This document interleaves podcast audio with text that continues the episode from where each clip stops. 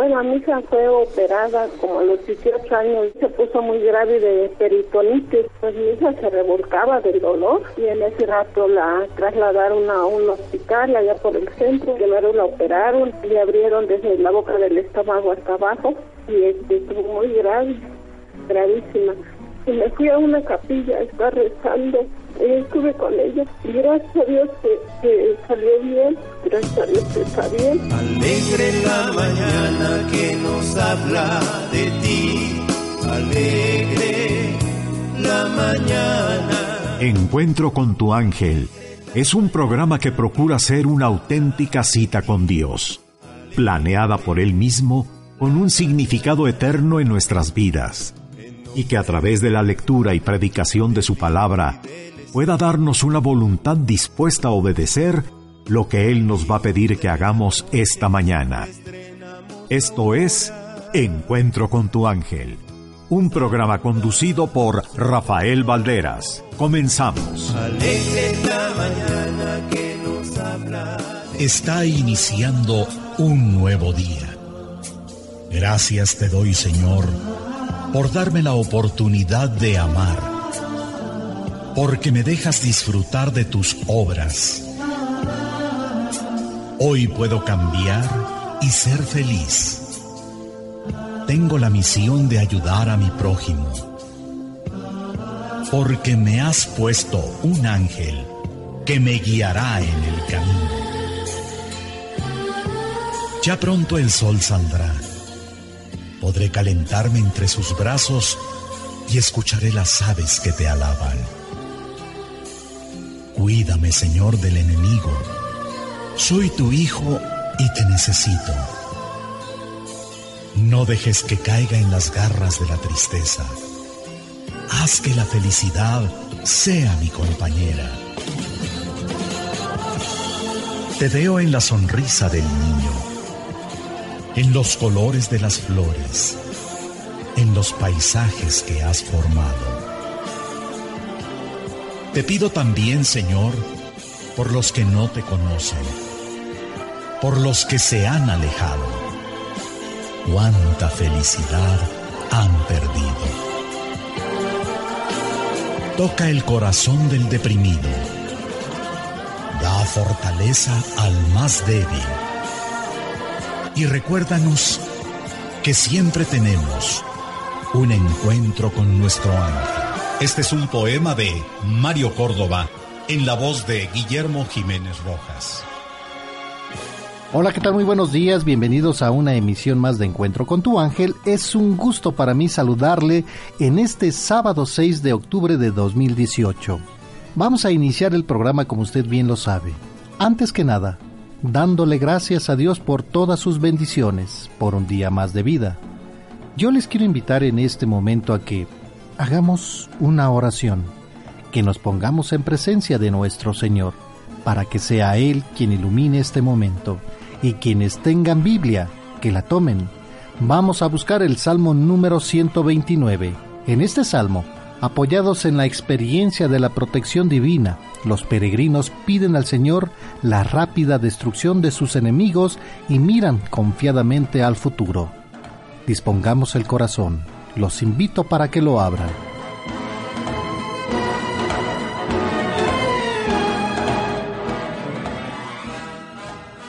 Por la señal de la Santa Cruz de nuestros enemigos, líbranos Señor Dios nuestro, en el nombre del Padre, del Hijo y del Espíritu Santo. Amén. Me han atacado mucho desde joven, que lo diga Israel. Me han atacado mucho desde joven, pero no me vencieron. Sobre mi espalda araron labradores, abrieron largos surcos. Pero el Señor, Él es justo, cortó las cuerdas de los malos. Que sean humillados y rechazados todos los que odian a Sión, que sean como la hierba de los techos, que se seca antes de que la arranquen, que no le llena la mano al segador, ni su regazo al que amarra las gavillas que tampoco digan los que pasan, que el Señor los bendiga. En nombre del Señor los bendecimos. En estos momentos te damos gracias, Señor, por el don que nos das de la vida. Te damos gracias por todas las dificultades, por todas las alegrías que nos das, porque sabemos que siempre estamos en tu presencia. Señor, te pedimos para que nos ilumines con tu Espíritu Santo, para que Él inunde nuestro corazón, nuestra mente, y seas tú quien dirija este momento. Te lo pedimos por la intercesión de nuestra Madre, la Virgen María. Bendito seas, alabado seas, Dios Padre, Dios Hijo, Dios Espíritu Santo. Te damos gracias, Señor, por todo lo que nos das, por tus obras, por tus ángeles, por tus arcángeles, porque siempre estás con nosotros. Gracias por un día más de vida. Bendito seas. Amén. Hoy es sábado 6 de octubre de 2018. Han transcurrido 279 días y faltan 86 para que finalice el año. Hoy conmemoramos el Día Interamericano del Agua y festejamos a Renato, Fe, Pardulfo, Zagar, Román de Neustria, Adalberto, monje obispo de un poblado de Baviera, María Francisca de las Cinco Llagas religiosa, Magno de Ordeso, obispo de Venecia, Artaldo y Bruno, fundador de los Cartujos. Te saludamos tus amigos. Hola, ¿qué tal? Muy buenos días. Yo soy Marisela Rosas. Yo soy su amigo y servidor Rafael Valderas y hablemos de la vida de San Bruno, fundador de los Cartujos. Bruno, del germánico brillante, rojizo, fuego o coraza, arma.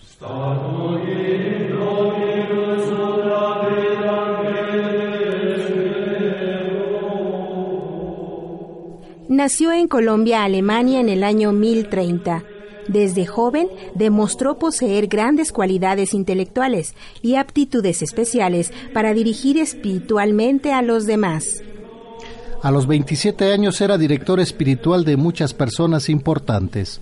Uno de sus alumnos fue el futuro Papa Urbano II. Se ordenó sacerdote, fue profesor de teología durante 18 años en Reims y canciller del señor arzobispo, pero al morir este, un hombre indigno llamado Manasés se hizo elegir arzobispo de esa ciudad y ante su comportamiento inmoral, Bruno lo acusó ante una reunión de obispos y el sumo pontífice destituyó a Manasés.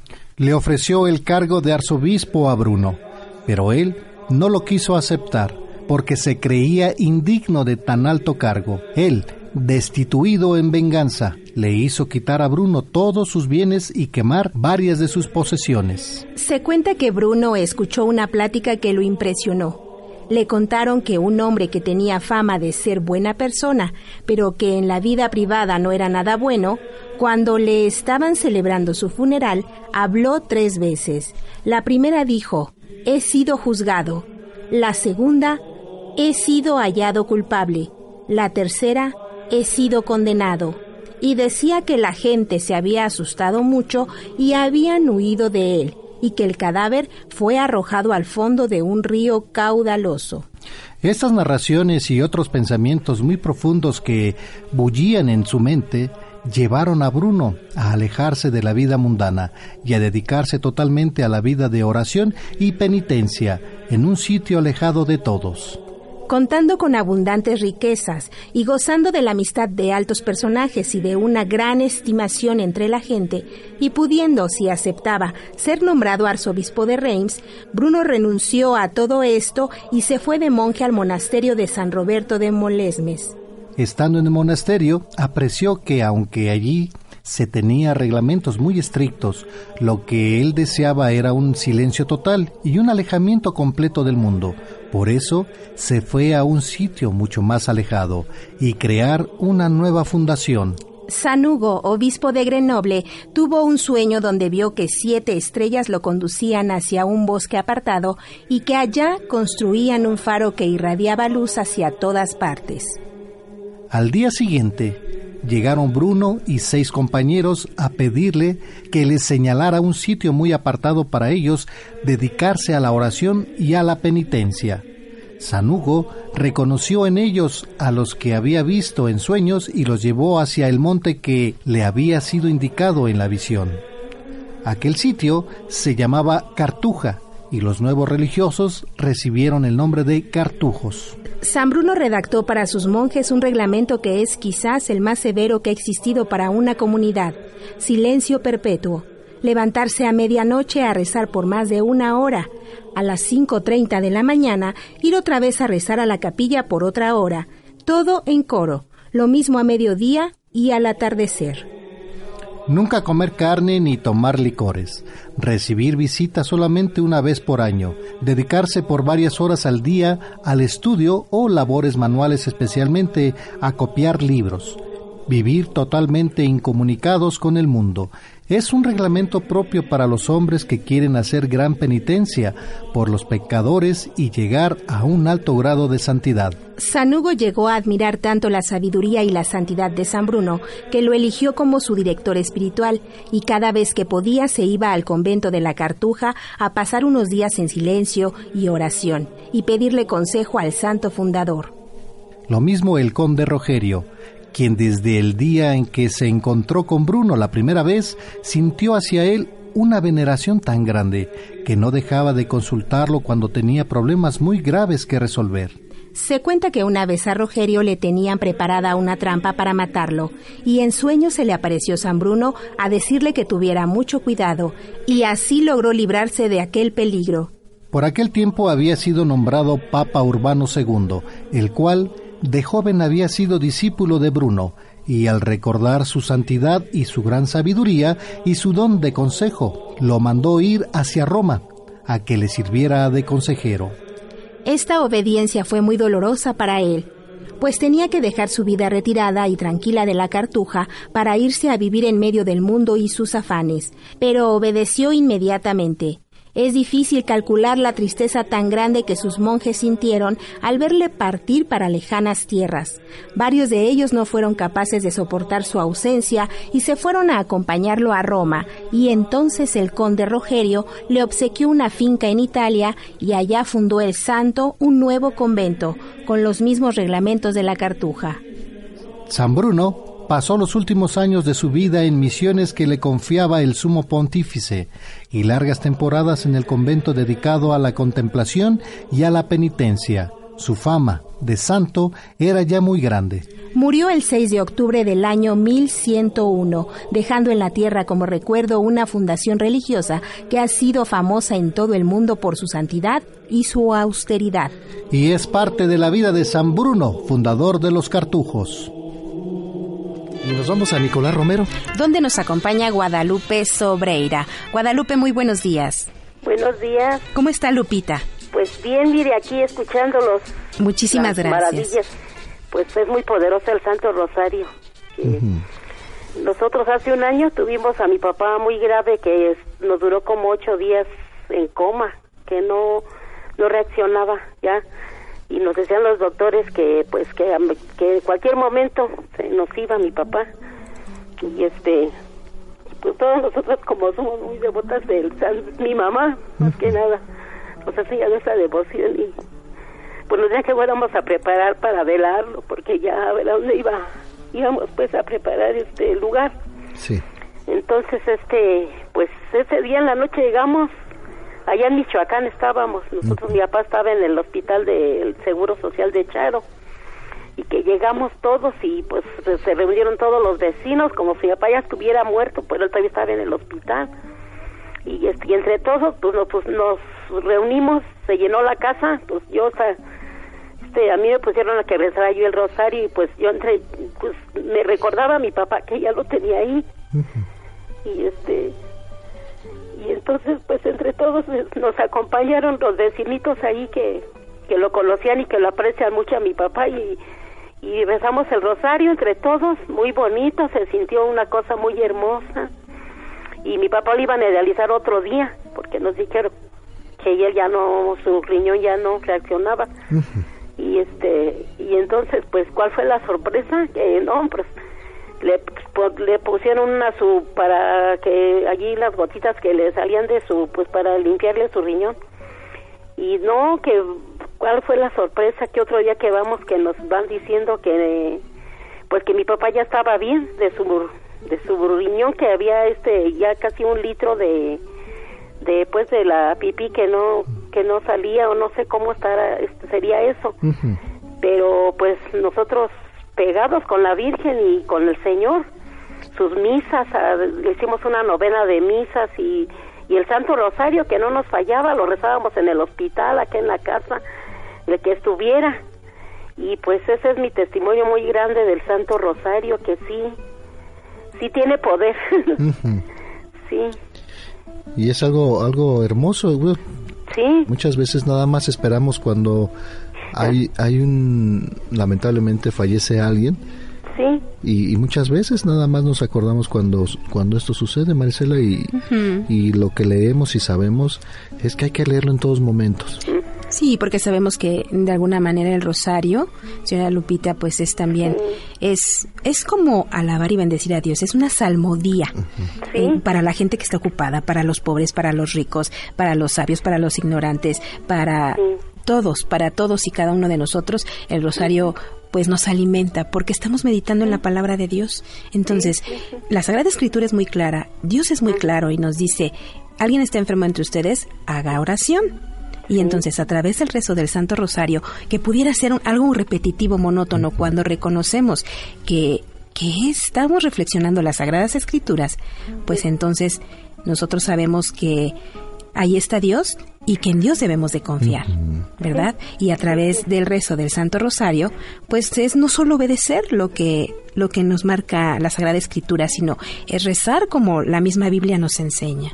Por eso la Virgen María siempre, siempre nos va a llevar a Jesús, siempre, nunca se queda en ella, porque entonces no sería palabra de Dios, sino que ella nos dice, como en las bodas de Canaán, hagan lo que Él les diga y hasta la actualidad, en la enfermedad, en la tribulación, en las penas, en la angustia, ahí está Dios nuestro Señor y nos ofrece también a través de la Santísima Virgen María el rezo del Santo Rosario. Qué bueno, qué bonito testimonio nos ha compartido el día de hoy.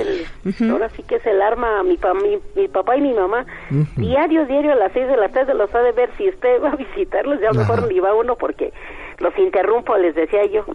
Digo, no porque los interrumpo, no, acompáñanos a besarlos. Claro, es lo que iba a comentar. Además dicen, no, ya no voy, no, ya no voy, hay que ir para, para sumarnos a la oración. Sí, siempre, siempre ellos diario, diario, a las seis o siete, más tarde luego va a visit, van a visitarlos y dices que vamos a rezar el rosario. Ajá. Y ellos son muy, muy este devotos de la Virgen María, muy mi papá más, este, ahorita está bien emocionado con María, él su virgen y que él no le niega nada, dice que ella no le niega nada, dice. Sí. Yo todo lo que le pido, dice ella, porque dice yo, pues le digo, papá, pero acuérdese que Dios es el que hace el milagro. Sí, pero es que eh, dice Dios no le niega nada a su madre, por eso.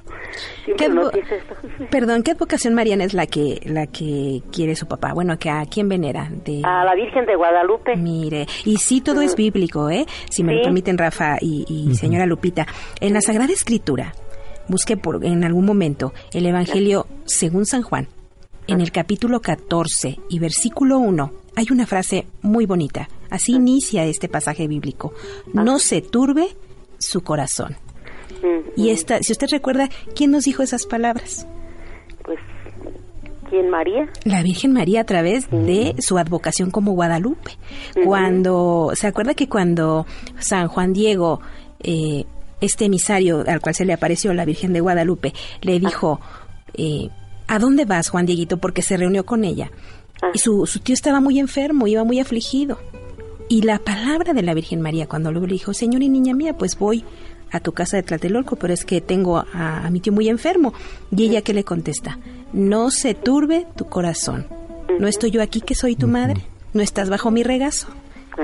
Son palabras maravillosas y nos damos cuenta que es la Virgen María quien nos lleva a Jesús. O sea, no se queda ahí, ¿verdad? ella nos va llevando a Jesús. Sí. Ajá. Sí. Sí, pues sí, eso era todo. Bueno, ahora sí que es muy grande todo lo que nos pasó, pero pues ya es tarde para para este pues sí porque mi papacito no no nos decía nada del que qué enfermedad tenía le dio una enfermedad muy rara que toda la gente dice que la, la habían brujeado le digo pues ahora sí que solo Dios porque no le hallaba nada a los doctores no al fin no le encontraron nada. Sí ya sabe que los tiempos van cambiando hay veces que pues hace muchos años no las enfermedades no se muchas no se conocían. Hoy en día hay muchas enfermedades muy raras, nuevas, que no conocemos y pensamos cosas que, que, nos imaginamos, ¿verdad? Pero no hay, no hay que creer en eso, hay que tener fe en Dios nuestro Señor. Sí, solamente él, y él sabe, porque pues dice, no, que le picó un alacrán, como allá hay este, muchos alacranes y ya ve que hay animalitos muy raros allá también allá en Michoacán y no sabían que no saben qué le picó que un alacrán que a lo mejor fue una araña que bueno nadie sabía nadie supo. Al fin de todo nomás decían no pues le hicieron más que le hicieron un mal año que la señora que ella es bien bruja que yo creo que le hizo un daño le digo ay no estoy pensando en eso le digo. Muy bien. Sí. Señora Guadalupe muchísimas gracias. Ay muchas gracias no nos cuelgue por, favor Sí, muchísimas gracias. Sí, gracias, a ustedes. Gracias. Que estén muy bien. Gracias. ¿Qué es la misa? En la misa, el Hijo de Dios se hace hombre otra vez, para que el extraordinario misterio de la encarnación, con todos sus infinitos méritos, se repita como cuando el Hijo de Dios se hizo hombre en el vientre de la Virgen María. San Agustín nos dice, qué dignidad tan sublime tiene el sacerdote en cuyas manos Cristo se convierte en hombre una vez más. La misa es el nacimiento de Jesucristo.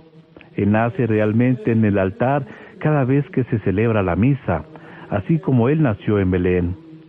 San Juan Damasceno dijo, si alguien desea saber cómo el pan se transforma en el cuerpo de Jesucristo, yo se lo diré.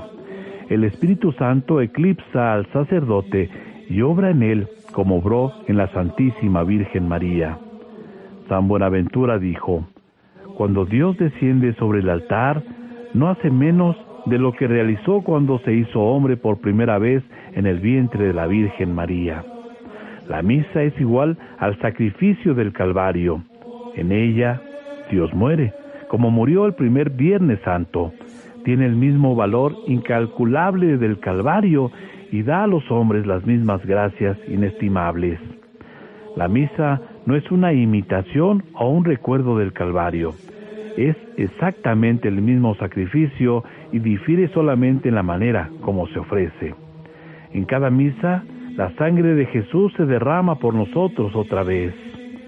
San Agustín dice, en la misa, la sangre de Cristo fluye de nuevo por los pecadores.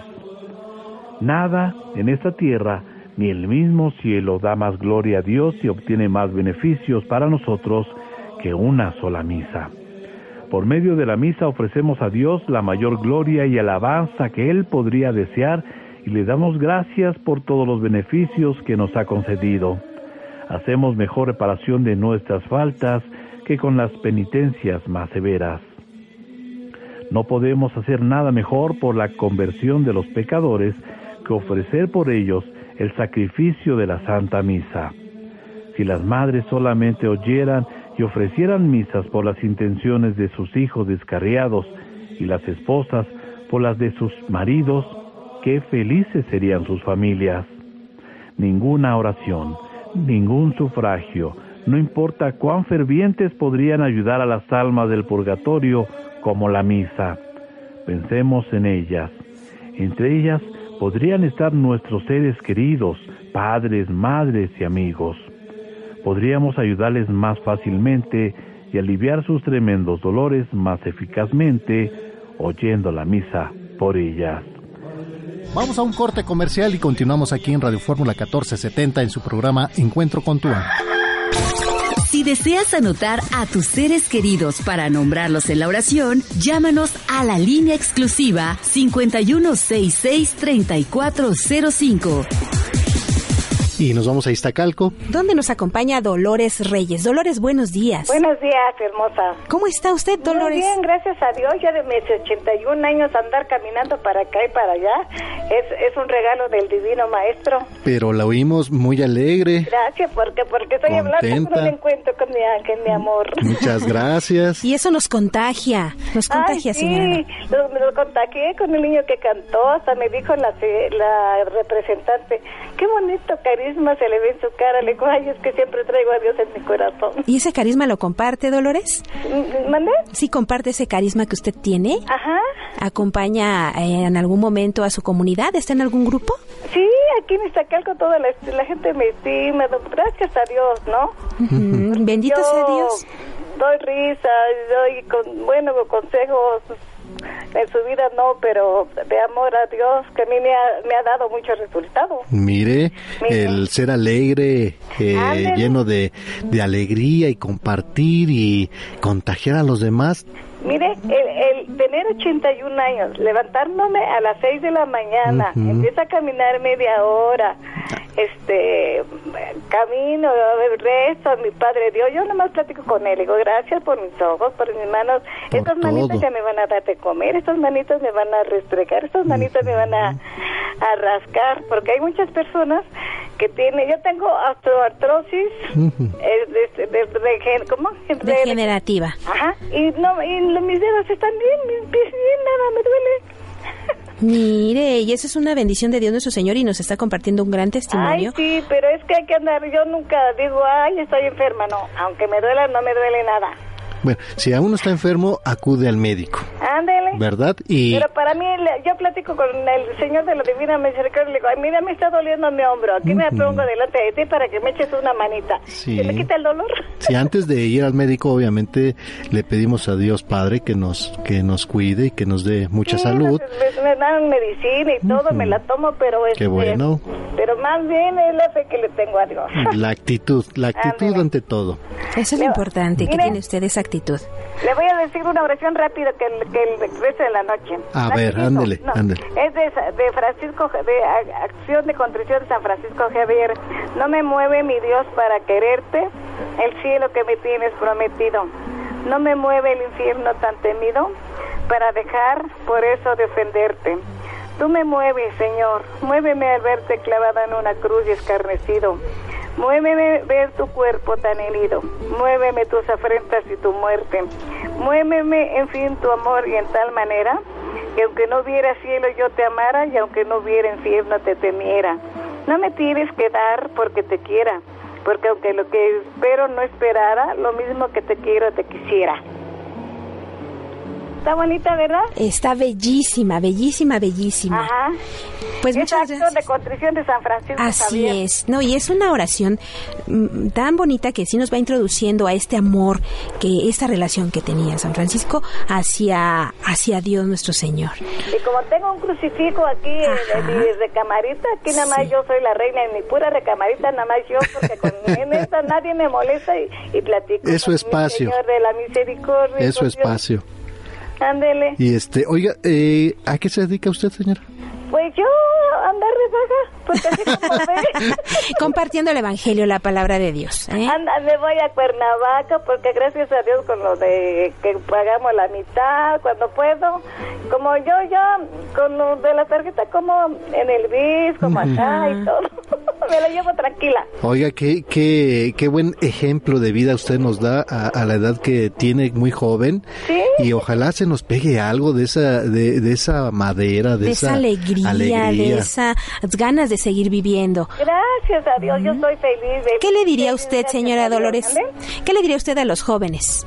Y a los no que a veces jóvenes. no quieren vivir, Y que a a los veces no tan son- somos también. apáticos Yo en la tengo vida. tres nietos y les digo, mira, ustedes se levantan a las 12, una de la tarde y yo a las 6 de la mañana ya ando aquí. Que lavo los trastes, mi, mi cafecito, pero aquí en su pobre casa, aquí en mi recamarita, Sí.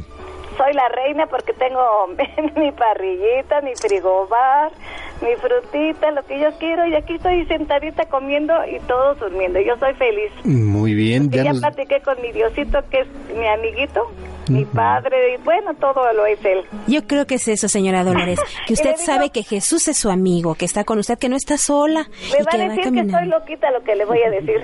No Me diga. siento a comer y le pongo una sillita. Órale, tú aquí vas a estar a mi lado, ¿eh? Que vamos a conversar los dos. invitar a, a. Jesús a comer a nuestro hogar. Qué aquí bueno. vamos a platicar tú y yo. Muy bien. Le pongo una sillita y ahí sí, órale, vamos a platicar, hermoso Padre. Gracias, te voy a dar las gracias. Y no te voy a pedir nada, nada más te pido que no, que, me, que no me caiga en la calle. ¿Qué creen? Que como ando en la calle le compuse una canción a Diosito, le digo, pásame esta calle, Jesús, pásame esta calle, tú no permitas que me atropelle ningún bueno, es, es bonito ver las cosas que lo toma de esta manera y sí hay que tener mucha precaución y con alegría, con alegría porque eh, Dios nuestro Señor nos quiere ver así Alegres. gustosos, alegres, nada de tristeza, porque no, no, nada, la tristeza nos, nos ahoga de repente mucho. Voy a ver a mi hermana que tiene 88 años a Cuernavaca, platico con ella y ya, y estoy, le digo, hermana, no dejes que te grite nadie, que te mande nadie, que te dejen tu comida, si te la quieres comer poco a poquito, bien, y si no, no. Sí, no, pues mire, bendito sea Dios, señora Dolores, que tiene toda esta energía y toda esta capacidad de amar al otro, porque usted ha comprendido este amor que Dios le tiene y esto es muy bonito. Claro que sí. Eh, señora Dolores, le queremos agradecer, le vamos a pasar a nuestros compañeros y pues seguramente nuestro, nuestros queridos radioescuchas han entendido este gran mensaje que usted nos compartió el día de hoy. Claro que sí. y la sugerencia. muchas gracias. Que tenga hermoso día. Ándale, gracias por sus atenciones. A usted, muchas gracias. El Espíritu Santo convence del pecado y da ánimos para combatirlo. Una de las obras más admirables del Espíritu Santo es el convencernos del pecado y darnos una gran fuerza para combatirlo y evitarlo. El individuo puede ser informado, puede ser objeto de prédicas y puede aceptar mentalmente, pero mientras que este conocimiento no se vuelva algo personal e interno a través de la obra del Espíritu Santo, no habrá antipatía al pecado ni fuerza suficiente para cambiar la vida. La obra del Espíritu Santo es preparar el corazón del hombre para que reciba la redención que le trajo Jesucristo. Y la primera preparación tiene que ser el arrepentimiento de los pecados. El Espíritu Santo llama la atención de las personas acerca de lo asqueroso, dañino y digno de repudio que es el pecado. Sobre todo el pecado de incredulidad, de falta de amor y el egoísmo. El Espíritu Santo no deja en paz el corazón del discípulo que peca. Le inspira la convicción de que es absolutamente necesario liberarse del pecado que lo separa de Dios. Así el Espíritu Santo va guiando al individuo hacia la madurez espiritual.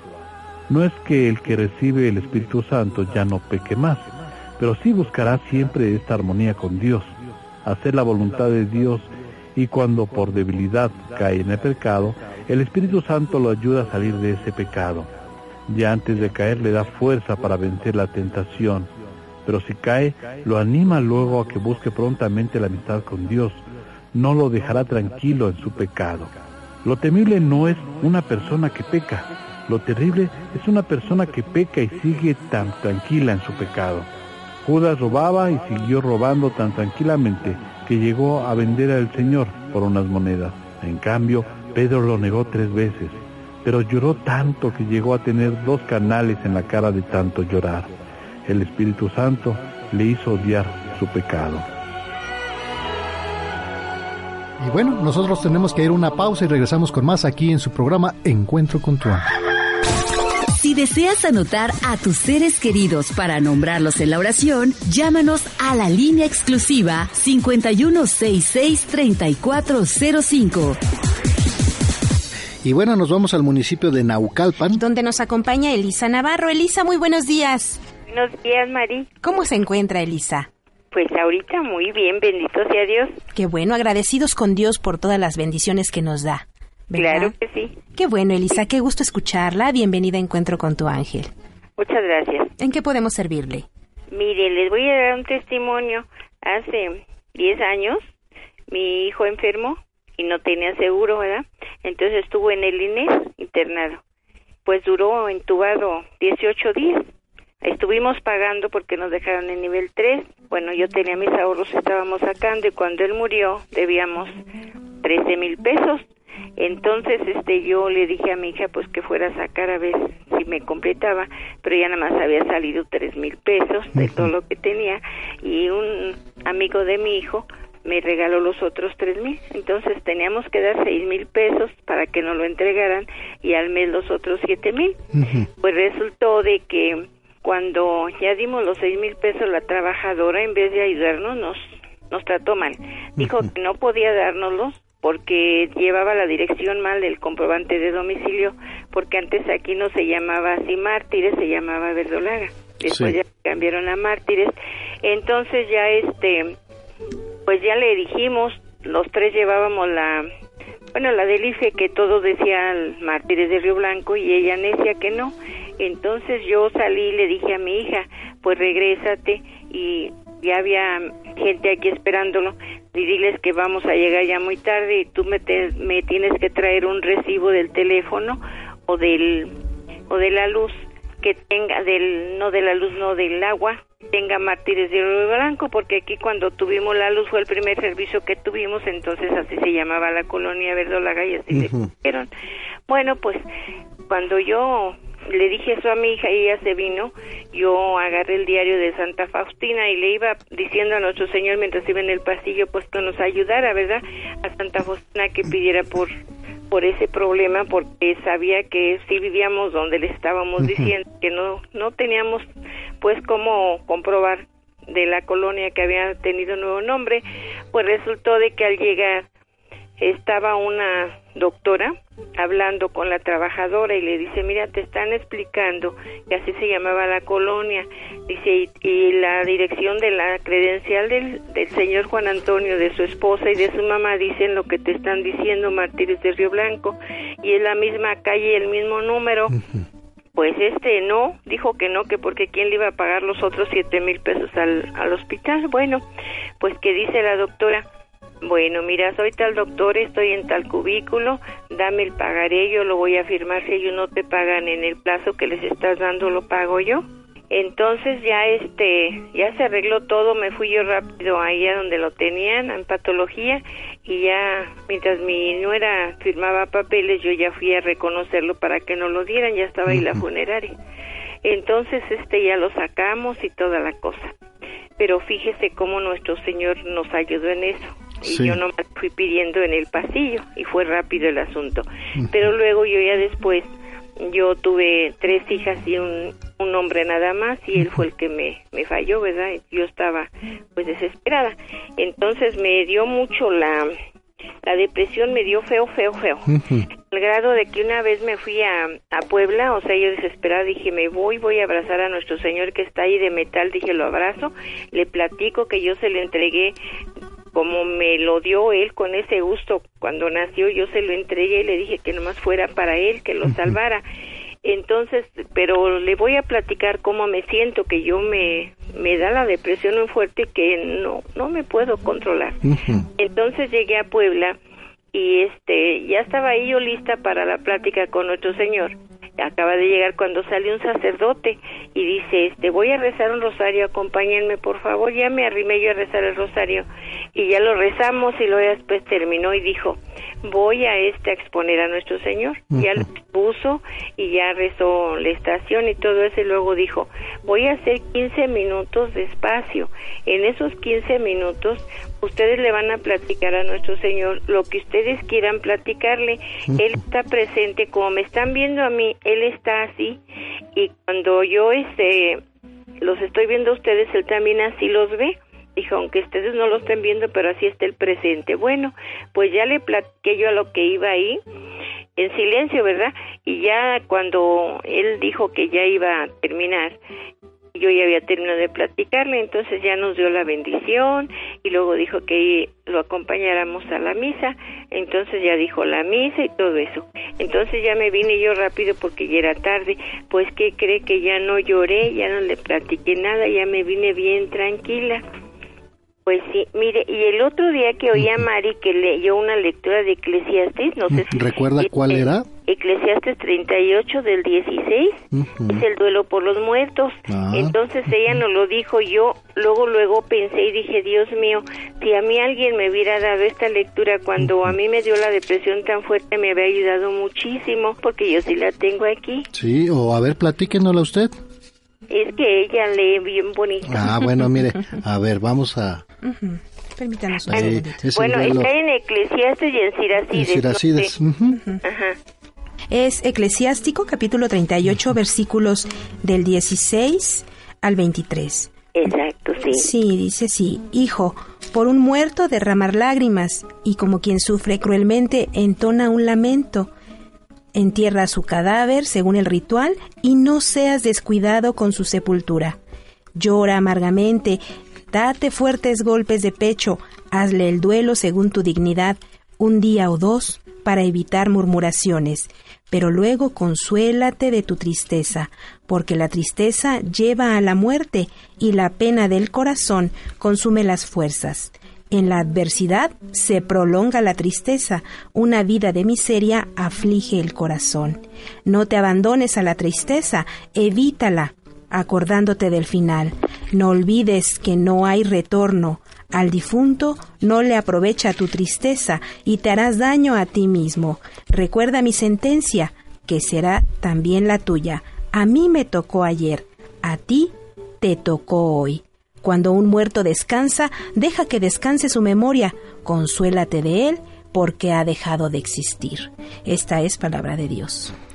Pues esto no vea, está hermosísimo. Entonces ahorita que tenemos dos novenarios, yo les he dado la cita para que la lean y no estén tan tristes, ¿verdad? Claro. Entonces todo eso está muy, este, muy, pues muy bonito, le digo. Y a mi hijo lo prepararon, o sea, yo ya sabía, fue el sacerdote de aquí de mi colonia y eso que estamos a más de dos horas y este lo preparó muy bien y todo, pero aún así, pues es que era mi hijo, ¿verdad? Claro. Y hay que recordarlo, lo que nos, no- nos hace cita en el duelo de los muertos. Exacto. Que hay que recordarlo, hay que enterrar la tristeza también, que es, no son decir, bueno, ya lo hice el funeral y ya, ya me olvidé, no, sino también dejar la tristeza, porque la tristeza nos pone en la enfermedad. Hay que hacer nuestro duelo, sí, pero precisamente se trata de esto, de irnos enriqueciendo, de irnos preparando para cuando nosotros tengamos que ver a Dios nuestro Señor. Y fíjese que también es que el asunto fue de que la tristeza a mí me duró mucho y que fue me llevó a la depresión, o Sí, sea, claro. la depresión es tremendamente fea. Sí, porque uno no quiere salir, no quiere saber nada de nadie, no queremos hablar con nadie, no queremos comer, no queremos hacer nada, no nos interesa nada porque estamos pensando. Sí, o sea, cuando uno quiere comer se regresa la comida. Yo me la pasé este con puro jugo de naranja y cocía Mm. avena y la hacía en atole, en agua y pues con eso porque no me pasaba la comida.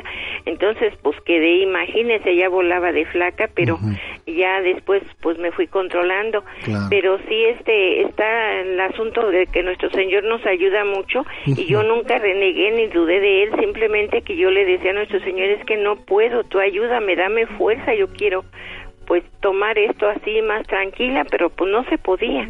Inclusive ahí en esa cita de Siracides, es que cree que cuando oí a Mari, yo ahí puse la foto que nos regalaron en esta misa que fue aquí en San Fernando. Sí. Ahí tengo la foto de en la cita y tengo la foto de Don Mario. Ah, mire qué bonito. Ajá.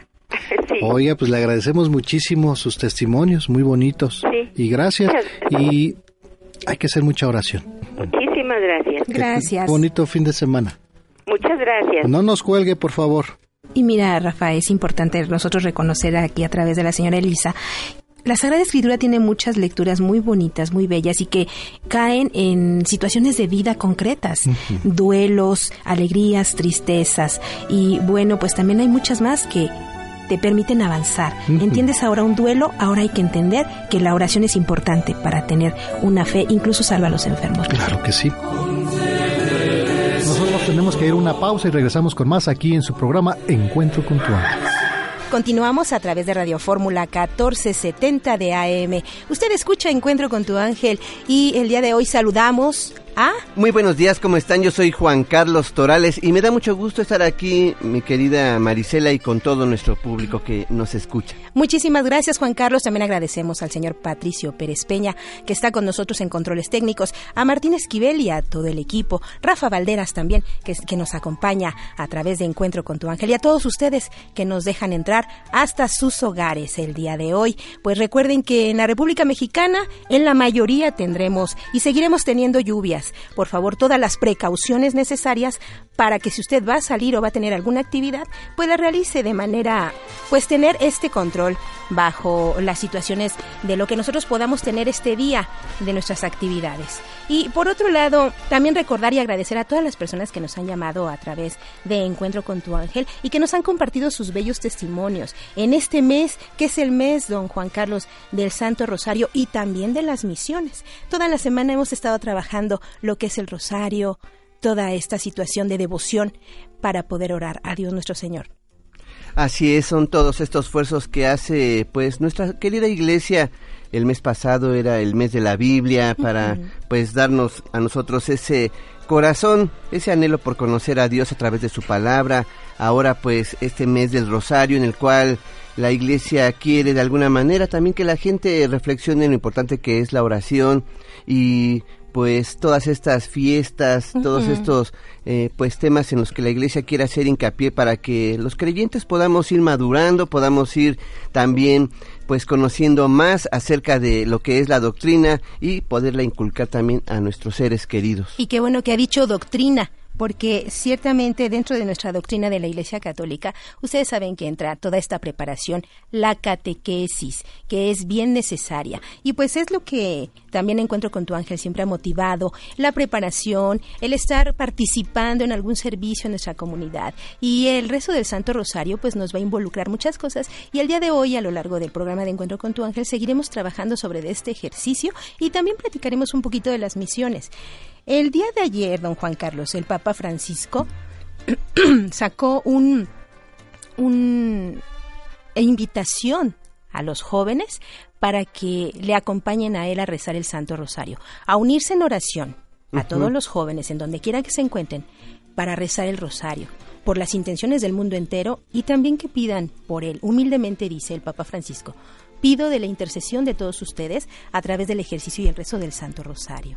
Entonces, para todos los jóvenes que nos acompañan en el encuentro con tu ángel, les pedimos de la manera más atenta que se unan a esta invitación del Papa Francisco y unámonos también en comunidad como Iglesia Universal. Estamos hablando de todo el mundo.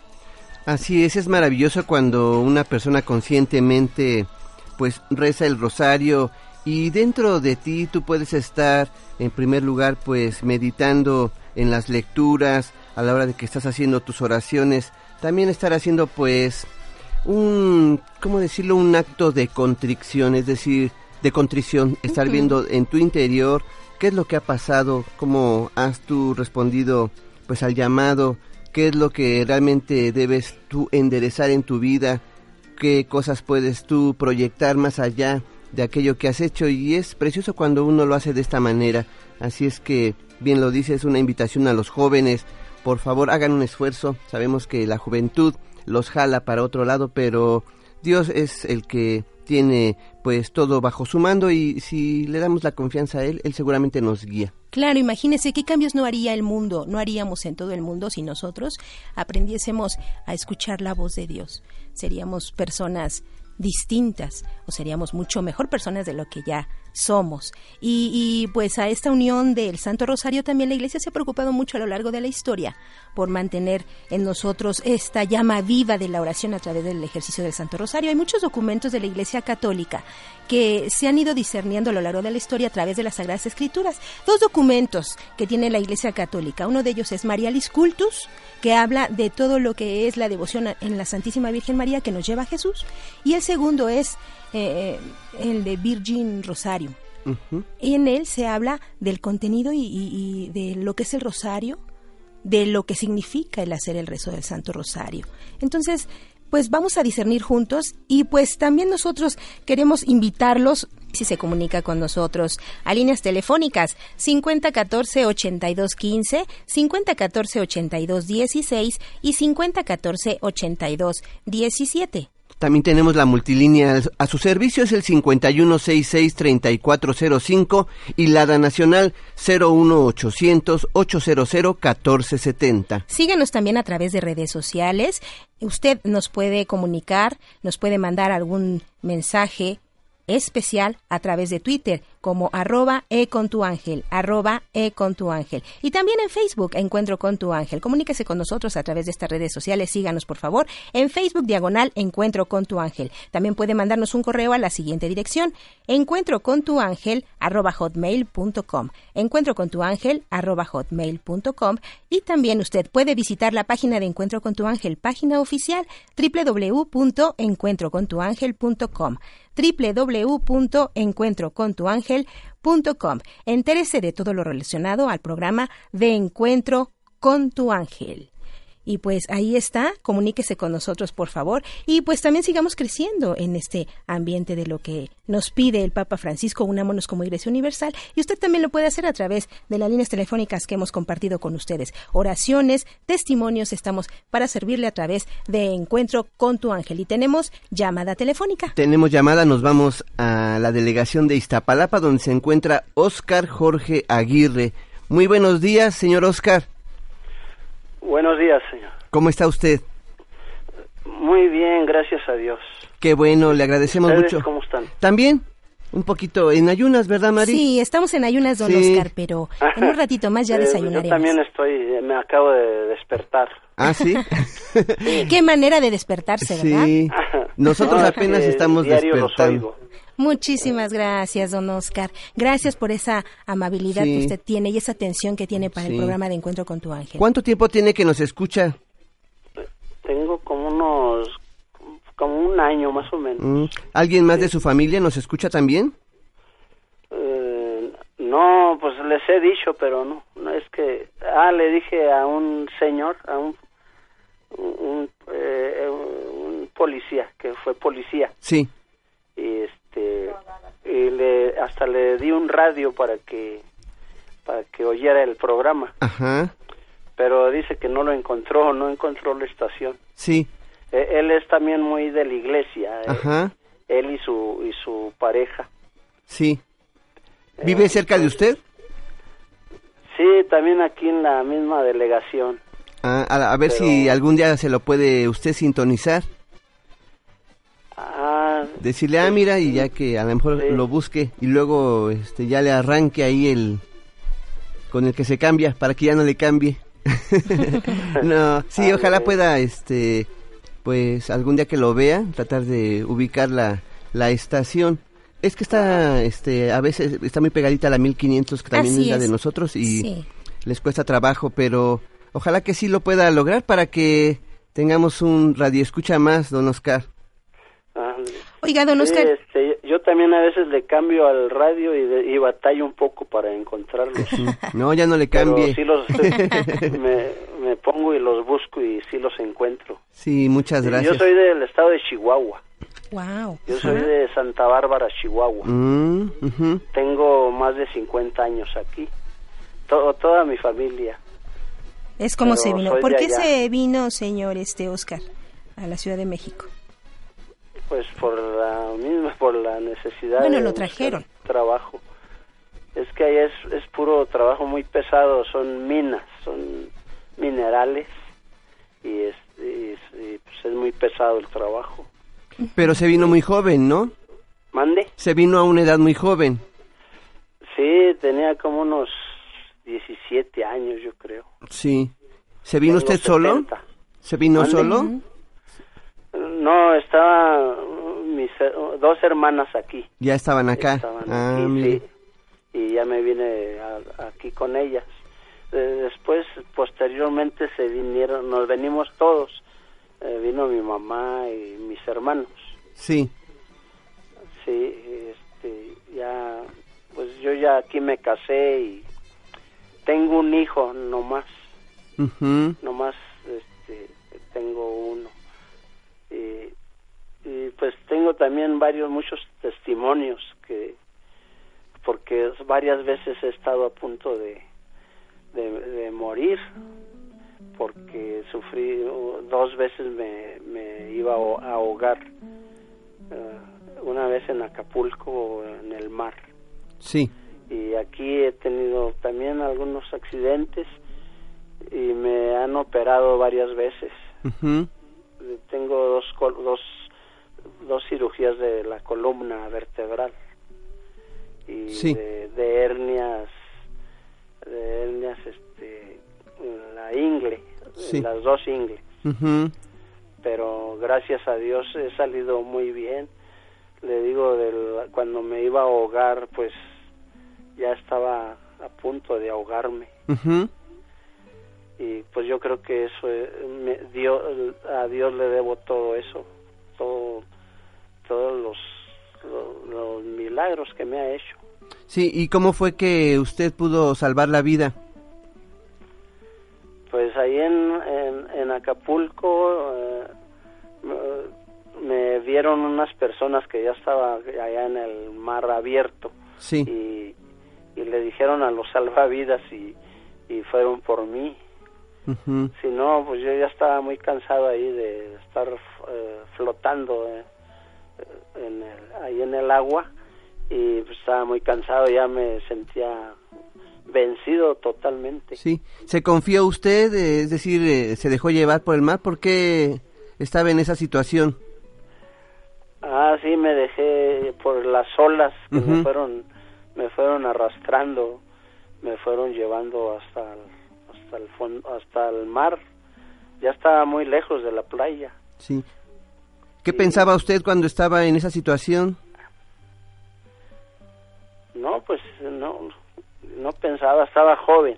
Sí. Estaba muy joven y pues no no no no, no reflexionaba bien en el, en el momento en que estaba, en el lugar que estaba pero no pensó que ya su vida iba a terminar ahí, no eh, le pidió a Dios ayuda, algo, no reflexionaba en cuanto a lo que había hecho. Cuando estaba en esa situación ya de, pues, de peligro. Pues no, no, no, no, no me acuerdo. Eh, fui con unos amigos y, sí. y mis amigos, pues, estaban ahí bebiendo ahí en la playa. Yo también había tomado un poco. Sí. Y pues no, no, no pensaba en nada más que, pues, pues se me hacía fácil, se me hacía fácil todo. Sí. ¿En qué momento entonces de su vida usted em, tomó conciencia de que Dios había sido quien lo había ayudado? Pues ya ahora últimamente ya en estos en estos tiempos ya de grande eh, he pensado mucho que pues que Dios fue el que me, me, ayudó y me, me, salvó. Sí, ¿usted piensa que Dios lo rescató por alguna situación especial? Me refiero a que tenía un plan para usted. ¿Ha reflexionado en eso? Sí, sí, he estado pensando mucho en eso, que por algo Dios me dejó. Le digo que ha habido varias veces que, he tenido accidentes automovilísticos. Sí. ¿Y a qué conclusión ha llegado usted? Es decir, ¿cuál es su misión entonces? Pues, no, no sé, pues, yo voy mucho ya a la iglesia, leo la Biblia y estoy muy adentrado en la iglesia. Y no, no sé, he pensado eh, ir a la escuela de pastoral eh, eh, fui una vez, un tiempo estuve en la escuela de pastoral, pero ya, ya tiene tiempo que no. ¿En qué grado se quedó, don Oscar? ¿Mande? ¿En qué grado se quedó de en la escuela de pastoral? Eh, pues nomás como un año fui. Hace ya tiempo de eso. Sí, eh, usted nos está platicando en su testimonio que tuvo eh, se iba a ahogar en algún momento y pues gracias a Dios salvó la vida. También nos ha platicado que dos veces eh, que ya lo han operado de la columna, ¿verdad? Y que también ha tenido estos accidentes automovilísticos. Eh, después de, que usted sufrió esta, este accidente de que se iba a ahogar y gracias a Dios salvó la vida, ¿al cuánto tiempo le resultó lo de su columna, don Oscar? Ah, mucho después. Eh, ya tendría ya de la columna me operaron la primera vez en el 96, en 1996. Y, y eso de, de, que me iba estuve a punto de ahogarme. Ya estaba muy joven, tendría como unos 30 años. Pero no fue una le digo, secuela. Yo tengo 70 años. Pero no fue de la secuela de que se iba usted a ahogar y, y, tuvo usted un mal movimiento o alguna situación o algún golpe que le haya ocasionado estas lesiones en su columna. No, no. No fue como desgaste, desgaste del, del disco, tenía hernia en el disco. No, y eso es muy doloroso, ¿verdad? sí, sí, este, ¿cómo se llama? El, es en la, casi en, el, en la cadera. sí, creo que cuando esos discos en la columna vertebral chocan el, unos el lumbar, con... perdón. El lumbar, ah, bien. Es la lumbar. Bien, sí, es, es doloroso. ¿Y, ¿Y cómo se está tratando usted, don Oscar? Pues le digo que me, me hicieron, me operaron y luego no quedé bien y me volvieron a operar y ya ya salí mejor. Ah, ya, nada más con medicamentos y... Ajá. Sí, este, tengo algunas molestias actualmente. Tengo muchas molestias, no puedo agacharme, no puedo hacer mucha fuerza, que me, me, lastimo. Pero gracias a Dios que, que, que camino, que, que ando para ahí para acá. Sí, usted ha comentado que gracias a Dios. Y pues son situaciones fuertes, son dolorosas. Y en algún momento también ahorita nos viene comentando que ha sufrido varios accidentes automovilísticos, señor Oscar. Sí, como dos, dos veces. ¿Cómo sucedieron? Pues este, me da pena decirlo, porque eh, yo era, tomaba mucho, tomaba y y, y manejaba así así tomado. Me agarraba el, el, coche el carro y chocaba. Por lo mismo de que andaba todo perdido no uh -huh. me dormía me dormía en el volante. Sí. Y fíjese tantas veces y, y nunca me pasó gra gracias a Dios no me pasó nada y aunque en esos sea momentos... Son, son, testimonios que, que guardo yo mucho en mi corazón.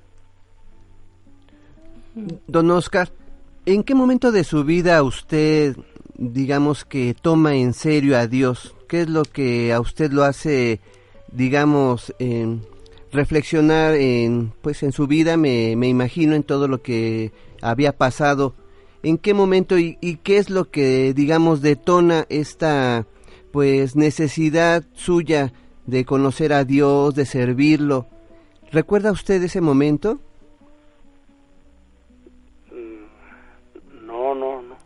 Porque no nos, sí, nos platica, por ejemplo, que usted, bueno, tomaba, eh, hacía pues cosas que eh, sabemos no, no se deben de hacer, pero ¿en qué momento usted dice, híjole, creo que, que estoy alejado de Dios, creo que debo de tomarlo en serio, creo que me debo de acercar a la iglesia? ¿Recuerda usted eso? ¿En qué momento usted cambió? Pues sí, sí, este, sí. tiene tiene poco tiempo. Sí, ¿escuchó Ah. usted algo que lo hizo reflexionar? ¿Alguna fue a alguna misa, alguna lectura, alguien que le compartió? ¿Recuerda? No, no, no, no me acuerdo. Eh, porque he sido muy difícil de mi carácter. Eh, soy muy violento. Pero, pues, yo quiero cambiar, yo necesito cambiar. Porque me, ah, mi vida, pues, es un poco difícil y, y hago la vida difícil a, la a las personas que me rodean. ¿Qué le decía a su esposa? Ah, No, pues, ¿Qué le decía de su comportamiento, de que tomaba, de todo esto, de su carácter violento? Ah, pues, pues ella me, me regañaba mucho. ¿Qué le decía? Pues que estaba mal lo que hacía yo.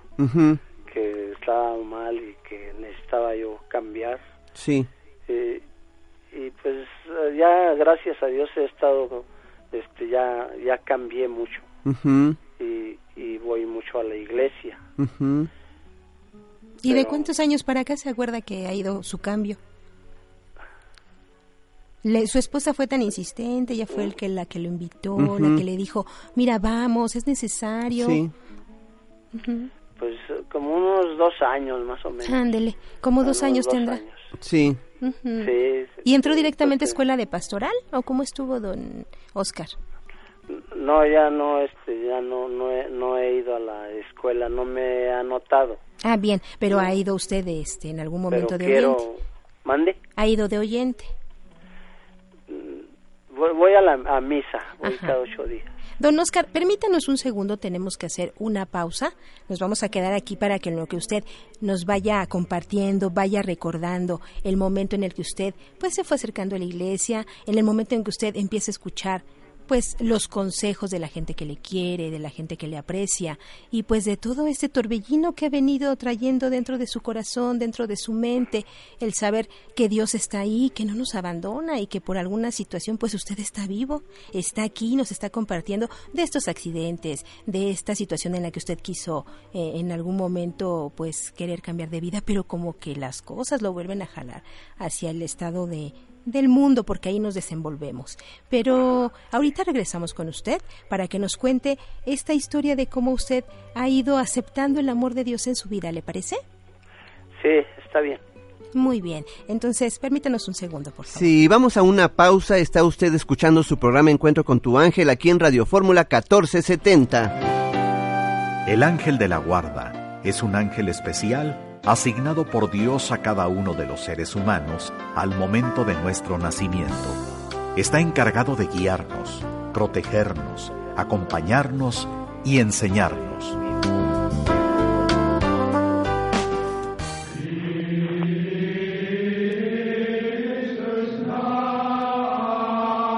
Octubre, mes dedicado al Santo Rosario. La Iglesia ha dedicado el mes de octubre para honrar a María con el rezo del Santo Rosario. El rosario, en efecto, aunque se distingue por su carácter mariano, es una oración centrada en la Cristología. Con él, el pueblo cristiano aprende de María a contemplar la belleza del rostro de Cristo y a experimentar la profundidad de su amor. Juan Pablo II Usted escucha Encuentro con tu ángel a través de Radio Fórmula 1470 desde la Ciudad de México. Agradecerles a todos ustedes su preferencia y continuamos en Iztapalapa donde nos acompaña. Sí, estamos platicando con el señor Oscar Jorge Aguirre, quien nos ha estado platicando sobre su vida sobre varios testimonios, varios milagros de los cuales él ha sido objeto. Sí. Él estuvo a punto de ahogarse a la edad de 17 años gracias a Dios que él pudo ser rescatado. También pues tuvo algunas intervenciones quirúrgicas por un problema en su columna vertebral de los de las cuales también salió muy bien y por otra parte ha estado pues tuvo algunos accidentes accidentes automovilísticos por eh, pues a veces uno en su juventud o en su lejanía con Dios no a veces eh, tomamos y queremos manejar bueno, esto le sucedió a, don Oscar, pero gracias a Dios él ha tenido una conversión, una transformación en su vida. Él ha considerado que Dios es importante gracias pues a la insistencia de su esposa, quien le decía, bueno, mira, creo que ya es tiempo de que te acerques a Dios y él, gracias a Dios que ha tomado esto en serio y ahora él va a la iglesia frecuentemente, ¿sí? Eh, está pues con un proyecto espiritual, queriendo conocer más a Dios. Y eso nos da mucho gusto, don Oscar, que nos haya platicado. Sí. ¿Quisiera usted agregar algo más? Pues, pues, no, nada más este que agradecerle mucho a Dios y a la Virgen de Guadalupe, que también la visito uh, frecuentemente en la villa. Sí. Pero este, este, ya tiene un tiempo que no voy. Quiero quiero ir. Eh, he ido como como unas 10 veces, yo creo, más. Sí. Pues aquí estoy cerquita. Don Oscar, y, actualmente con quién vive usted? Aquí con mi esposa y mi hijo. Bien, ¿y si su hijo los frecuenta, está con ustedes, vive con ustedes? Eh, aquí vive con nosotros. Mm. Eh, él no se ha casado. Ah, qué bien, qué bien. Eh, es el único hijo que, ten- que tenemos. ¿Y cuando va a la, a la Basílica de Guadalupe va con su esposa, con su hijo? Sí, sí, sí, vamos. Eh, Cuando se recibió él, eh, fuimos a darle gracias a la Virgen, eh, a darle gracias. Pero sí, este, sí, sí, vamos. Le digo que tengo, voy a, tengo ganas de ir. No, no tar- no voy a tardar en, primero Dios, en volver a, a ir a la, a- a visitar a la Virgen de Guadalupe. Sí, don Oscar, ¿qué le diría usted a las personas, a los hombres que a veces parece ser que somos los más renuentes a ver nuestra necesidad de cambiar, de acercarnos a la iglesia? ¿Qué le podría usted comentar a estas personas que en estos momentos ellos pues no ven esa necesidad, que tienen también un carácter, digamos, duro, que cuyas esposas a lo mejor también le dicen, oye, vamos a misa, mira, este, es maravilloso el poder conocer acerca de Dios, y que estas personas pues no, no lo quieren hacer. ¿Qué les comentaría usted? pues que, que, que no pierdan la, la fe y que se acerquen más a la iglesia, que vayan que vayan a la a misa, a los rosarios, los jueves a la hora santa. Sí. Todo eso es, es muy importante porque eh, pues estamos perdiendo mucho los valores que, que nos enseñaron nuestros padres Ujú.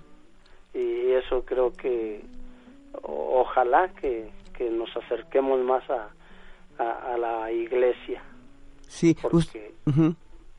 Porque estamos perdiendo mucha gente que se aleja que que cambia se, no sabe lo que pierde lo que pierde uno de del, del o sea de de, de estar más cerca de, de Dios Sí, ¿qué pierde uno, don Oscar?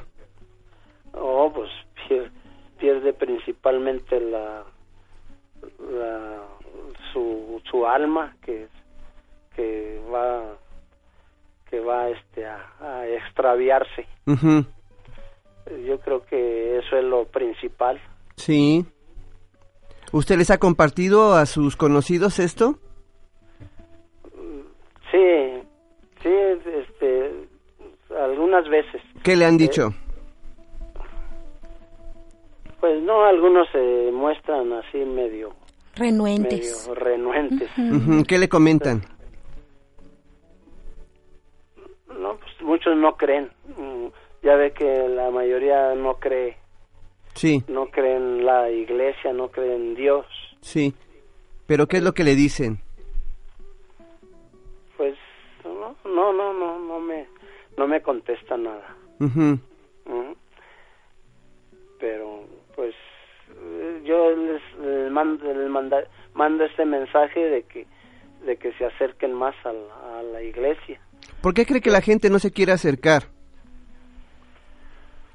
Pues no sé, es que somos tan tan raros nosotros los humanos que nos gusta sufrir, sufrir de más.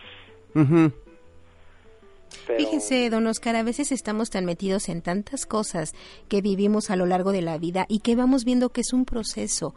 A veces eh, Dios nos tiene, pues, en su infinito amor, nunca nos abandona, siempre está ahí con nosotros. Y a veces nosotros en tantas actividades y cosas que tenemos, a través de alguna lectura bíblica, a través del ir a misa, a través de una esposa que les está comentando y les está y le está diciendo, oye, ve a misa, mira, esto que haces no es correcto porque te daña a ti, daña a tu salud, daña a las personas que tienes a tu alrededor. Y a veces dejamos pasar todo ese tipo de cosas. Y entonces cuando nosotros de verdad empezamos a entender que Dios nos ama por las vivencias que vamos teniendo en nuestra vida, en este caso usted, que, pues ha sufrido estos accidentes, estas operaciones, yo creo que ha sido un proceso en el que usted va entendiendo que Dios le ama, que Dios le acompaña. Y ahora que usted invita a muchas personas, principalmente eh, eh, a, la- a nuestro auditorio en Encuentro con tu Ángel, a que no pierdan la fe, a que se acerquen a misa, a que vayan a la hora santa, pues es alimentarse de ese amor de Dios y es ir aprendiendo el dejar que Dios nos vaya amando, señor Oscar. Es lo que principalmente, ¿no? Porque sí hay mucha gente que se, se aleja mucho, se aleja y, cambia de, muchos que se van con los hermanos separados. Sí, claro. Que, que hay mucha gente que, que cambia, no sé, pero pues no, no saben lo que están lo que estamos perdiendo lo que ahora usted nos está compartiendo, ¿verdad?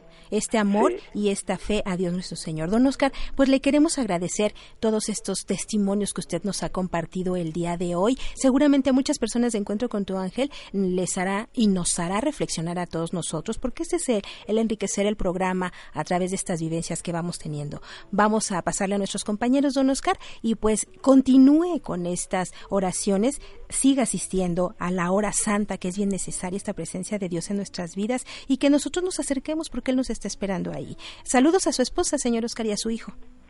Sí, muchas gracias y, bendiciones a todos ahí en el, en el equipo de, del encuentro con tu ángel y que Dios los bendiga. Muchas gracias, don Oscar. Igualmente, Dios lo bendiga a usted y a toda su familia. Bonito día. Gracias, igualmente, hasta luego. Gracias, hasta luego pues ahí está un testimonio más de las maravillas de Dios nuestro Señor. Sí, qué bueno, sí se puede cambiar. Claro, se puede cambiar y en nosotros está también escuchar esta voz de Dios nuestro Señor. A veces nosotros queremos que humanamente, dices, escuchas la voz, pues sabes que utilizas el oído y utilizas tus sentidos para poder conectar con Dios, pero a veces pues sabemos que Dios es está en nuestra eh, eh, esencia, está en lo espiritual y es ahí en donde tenemos que trabajar mucho. pues nosotros el día de hoy tenemos que hacer una pausa, pero tenemos más. Sí, más por comentar y nos da mucho gusto el poder recibir estos testimonios. Realmente ojalá que todos podamos reflexionar en eso y recordar que nuestras oraciones son contestadas. Yo me imagino a la esposa de Don Oscar lo que oraba por su marido y mira, Dios pues eh, tuvo siempre la maravillosa disposición de atender esas oraciones y ahora don Oscar puede contarlo, puede contarlo y él puede de alguna manera platicar con muchas personas que han pasado por lo mismo. Así es que si usted escuchó esto, bueno, haga una reflexión, dele un voto de confianza a Dios, invítelo a vivir a su corazón y seguramente Él se encargará de transformarlo desde lo más profundo de su corazón. Pues nosotros tenemos que hacer una pausa, continúe, tenemos más a través de Radio Fórmula 1470. Usted escucha Encuentro con tu ángel. Los ángeles nos comunican mensajes del Señor importantes en determinadas circunstancias de la vida. Aprende a escucharlos.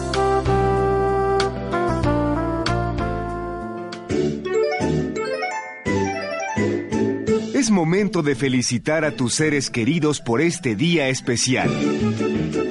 Aquí están las mañanitas con Alegro Buen Día.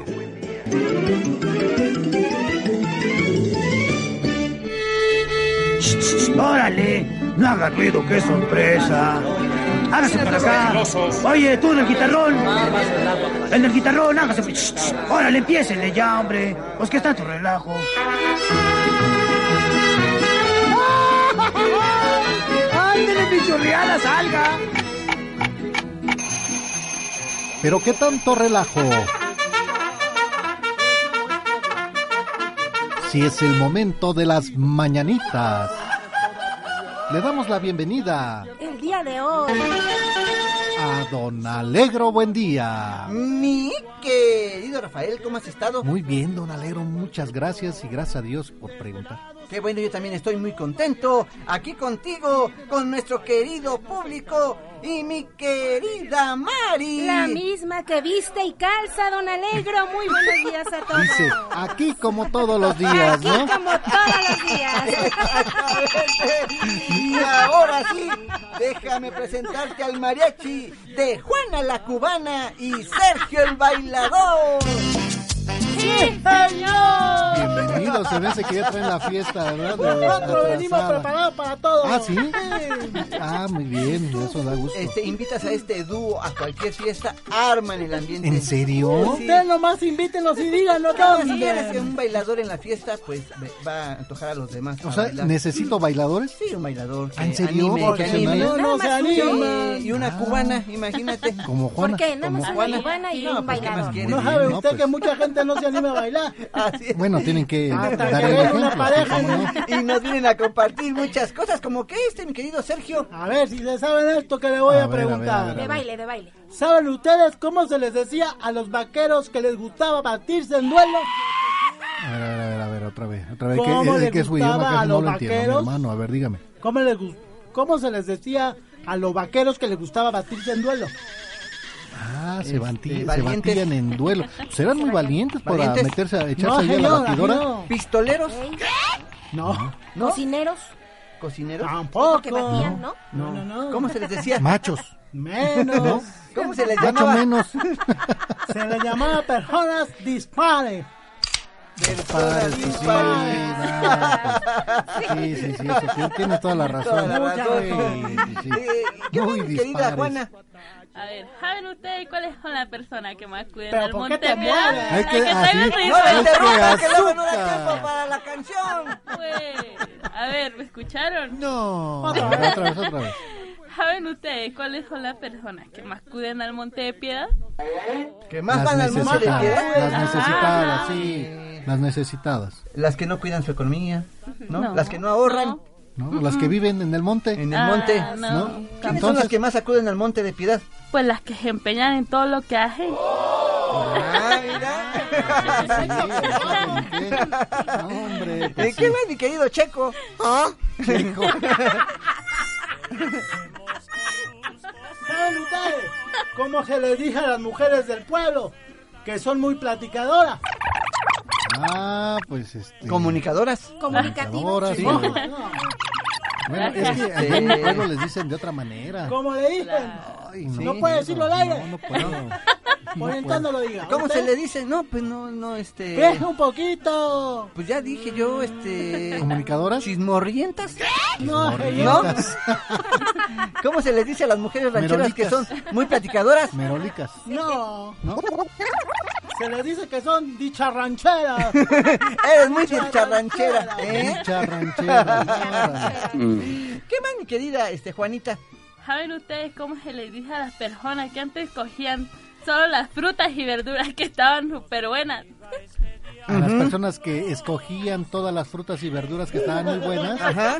Ah, ¿Qué pues. más? este- No, espérate, no acaba. Ah, tú no acabas. ¿Qué más? que estaban muy buenas y después ya solo compran las que agarran primero. Sí, que antes eran muy meticulosas en esto y luego ya agarraban la que Bueno, primero. de- bueno, Las digo. ahí se va. Pues era el control de calidad de la casa, Sí, pero. ya después ya lo van. No, después de ¿Cómo lo que se les caiga. dice? ¿Cómo se les dice, pues? Se les dije que cambiaron de buenas a primeras. Personas que cambiaron de buenas a No, pero qué primera. mariachi trae el día de vamos mejor. invitados. Mejor. Mejor vamos a mandar saludos a todas las personas que festejan algo muy importante el día de hoy, a las personas que llevan por nombre Renato, Fe, Bardulfo, Bardulfo Valderas, Zagar, Román. Adalberto, María, Magno y Bruno. Para todos ustedes, muchas, felicidades. También queremos felicitar con mucho cariño a la señora Rosario Ruiz, que hoy cumple 30 años, a Bruno Soto, que hoy está cumpliendo 38 años de parte de su esposa e hijos. Ellos nos acompañan en Xochimilco. Y por último, también felicitamos a la señora Francisca Zamora, que el día de hoy cumple 45 años. Ella nos acompaña desde Valle de Chalco. Muchas felicidades para todos y cada uno de ustedes. Muchas felicidades. Yo también quiero felicitar a Ramón Solórzano Turrubiate, también para Adalberto Callejas Villegas, Felicidades. para María Sí, José Bonilla Vargas y para Bruno Zárate Sendejas. Muchas felicidades. pastel y para todas las personas que festejan algo muy importante el día de hoy, muchos abrazos, pásenla muy bien en compañía de sus seres queridos, bendiciones y muchas, pero muchas ¡Felicidades! Y con ustedes el mariachi de Juana la cubana y Sergio el bailador. ¡Sí, señor! y las tradicionales Mañanitas. No sé por qué Juana la Cubana me recuerda a Marimar. Esta canción me recuerda a muchas cosas. ¿eh? Vamos. ¿Qué ¿A tanta? usted no? Uh. Dice, ¿cómo se llama? ¿Cómo se llama este tema? Las mañanitas. Ah, muy bien. Estas son las mañanitas que cantaba el rey David. A las muchachas muy bonitas se las cantamos aquí. Despierten, Despierta mi bien, despierta, mira que ya amaneció. Ya los pajarillos cantan y la luna ya se metió. Qué linda está. Monta linda, no la veo. Que te vengo a saludar. Venimos todos ¿A qué revienta? con gusto y con placer a felicitarte. El día en que tú naciste nacieron todas las flores. En la fila del bautismo cantaron los ruiseñores. Uh, oh, uh, oh. ¡Qué feo canta! Uh, uh. Uh, uh. Qué linda está la mañana. Qué linda está la mañana en que vengo a saludarte. Venimos todos con gusto y placer a felicitarte. El día en que tú naciste, nacieron todas las flores. Oh, de las estrellas del cielo quisiera bajarte dos, una para saludarte y otra para decirte adiós. Ya viene amaneciendo, ya la luz del día nos dio. Oh, oh, oh, oh, ¿Y otra vez? oh, oh, oh, oh, oh. Qué linda está la mañana en que vengo a saludarte. Venimos todos con gusto y placer a felicitarte. El día en que tú naciste, nacieron todas las flores. Oh, de las estrellas del cielo quisiera bajarte dos. Una para saludarte y otra para decirte adiós. Ya viene amaneciendo, ya la luz del día nos dio. Oh, Quisiera ser solecito para entrar por tu ventana y darte los buenos días acostadita en tu cama. Quisiera ser un San Juan, quisiera ser un San Pedro. ¡Wow! Alegro y barra. Sí, cómo no. Que debe de estar muy triste, yo Mm, creo. No sé, no sé. Traigan los chistes para que se alegre.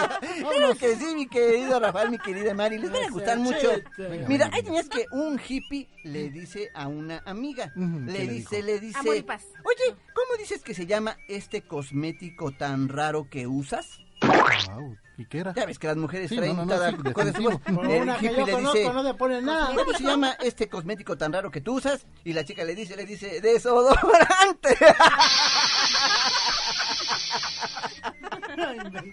Era raro para él. Venga el otro, a ver si me hace te va reír el a gustar mucho. Una señora le dice a su hijo. ¿Qué le dijo? Le dice, le dice, ¿estás enfermo del estómago? Uy. Le dice, no, es que se le está acabando la catsup a la botellita. Bueno, que le vaya muy bien, don Alegro. Señores, muchas gracias. Gracias. Ay, qué Ay, qué don Alegro. Permíteme felicitar, mi querida Mari, a Antonio Vilchis y Marlene López porque hoy están cumpliendo 10 años de casados. Ay, muchas felicidades. Nos escuchan en Iztapalapa y los felicita su hermano Vicente Vilchis, bueno, de Ajá. Antonio y cuñado de Marlene, Sí. que los quiere mucho y la verdad que han sido un maravilloso ejemplo para toda la familia. Y también quiero felicitar a María Elena Hernández, que está cumpliendo 75 años. Ella nos escucha en Esahualcoyotl, la felicita a toda su familia, le van a hacer una fiesta sorpresa, así es que hágase la sorprendida, por favor. Desde Como que no sabía nada, aunque ya se lo dijimos, nada más para que se arregle. Muy bien. Así es, pues vamos a la pausa. Muchísimas felicidades a todos ellos. Tenemos más a través de Radio Fórmula 1470. Recuerde que usted escucha Encuentro con tu ángel. Del Evangelio según San Lucas capítulo 10 de los versículos 17 al 24, misión de los 72 discípulos. Regresaron los 72 y dijeron alegres, Señor, hasta los demonios se nos someten en tu nombre. Él les dijo, Yo veía a Satanás caer del cielo como un rayo. Miren, les he dado el poder de pisar sobre serpientes y escorpiones, y sobre todo poder del enemigo, y nada les podrá hacer daño. Pero no se alegren de que los espíritus se les someten, alégrense de que sus nombres estén escritos en los cielos. En aquel momento se llenó de gozo Jesús en el Espíritu Santo y dijo, Yo te bendigo, Padre, Señor del cielo y de la tierra, porque has ocultado estas cosas a sabios e inteligentes, y se las has revelado a los pequeños. Sí, Padre, pues tal ha sido tu voluntad. Mi Padre me lo ha entregado todo, y nadie conoce quién es el Hijo sino el Padre, y quién es el Padre sino el Hijo, y aquel a quien el Hijo se lo quiera revelar. Volviéndose a los discípulos les dijo, aparte, dichosos los ojos que ven lo que ven, porque les digo que muchos profetas y reyes quisieron ver lo que ustedes ven, pero no lo vieron, y oír lo que ustedes oyen, pero no lo oyeron. Del Evangelio según San Lucas capítulo 10 versículos del 17 al 24, misión de los setenta y dos discípulos. En este pasaje del Evangelio de Lucas podemos ver varias enseñanzas. Una de ellas es aquella que dice que Satanás es un enemigo derrotado. Dios dice, porque yo les digo que he visto a Satanás caer como un rayo.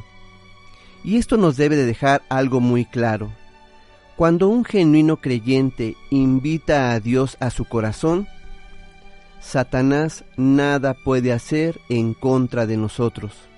Cuando Dios ocupa el trono de nuestra vida y está sentado en él y dirige todas nuestras acciones, bueno, nosotros tenemos una protección superior a cualquier peligro que nos pueda acechar. Así es que debemos de tener esta confianza, invitando a Jesús a nuestro corazón, nada podrá hacernos el enemigo. Hay otra enseñanza muy importante. Dice Dios, alégrense porque sus nombres están escritos en el libro de la vida. Nosotros podemos estar alegres por muchas cosas. Podemos estar alegres porque tenemos salud, porque tenemos trabajo, porque nuestra familia está bien y nuestros recursos nos alcanzan para cubrir nuestras necesidades. Pero ¿qué sucede cuando todo esto no lo tenemos? Entonces, ¿debemos estar tristes? No es así. Dios nos dice que la fuente de la alegría viene del saber que nuestras almas están seguras en el cielo que nuestros nombres están escritos en el libro de la vida.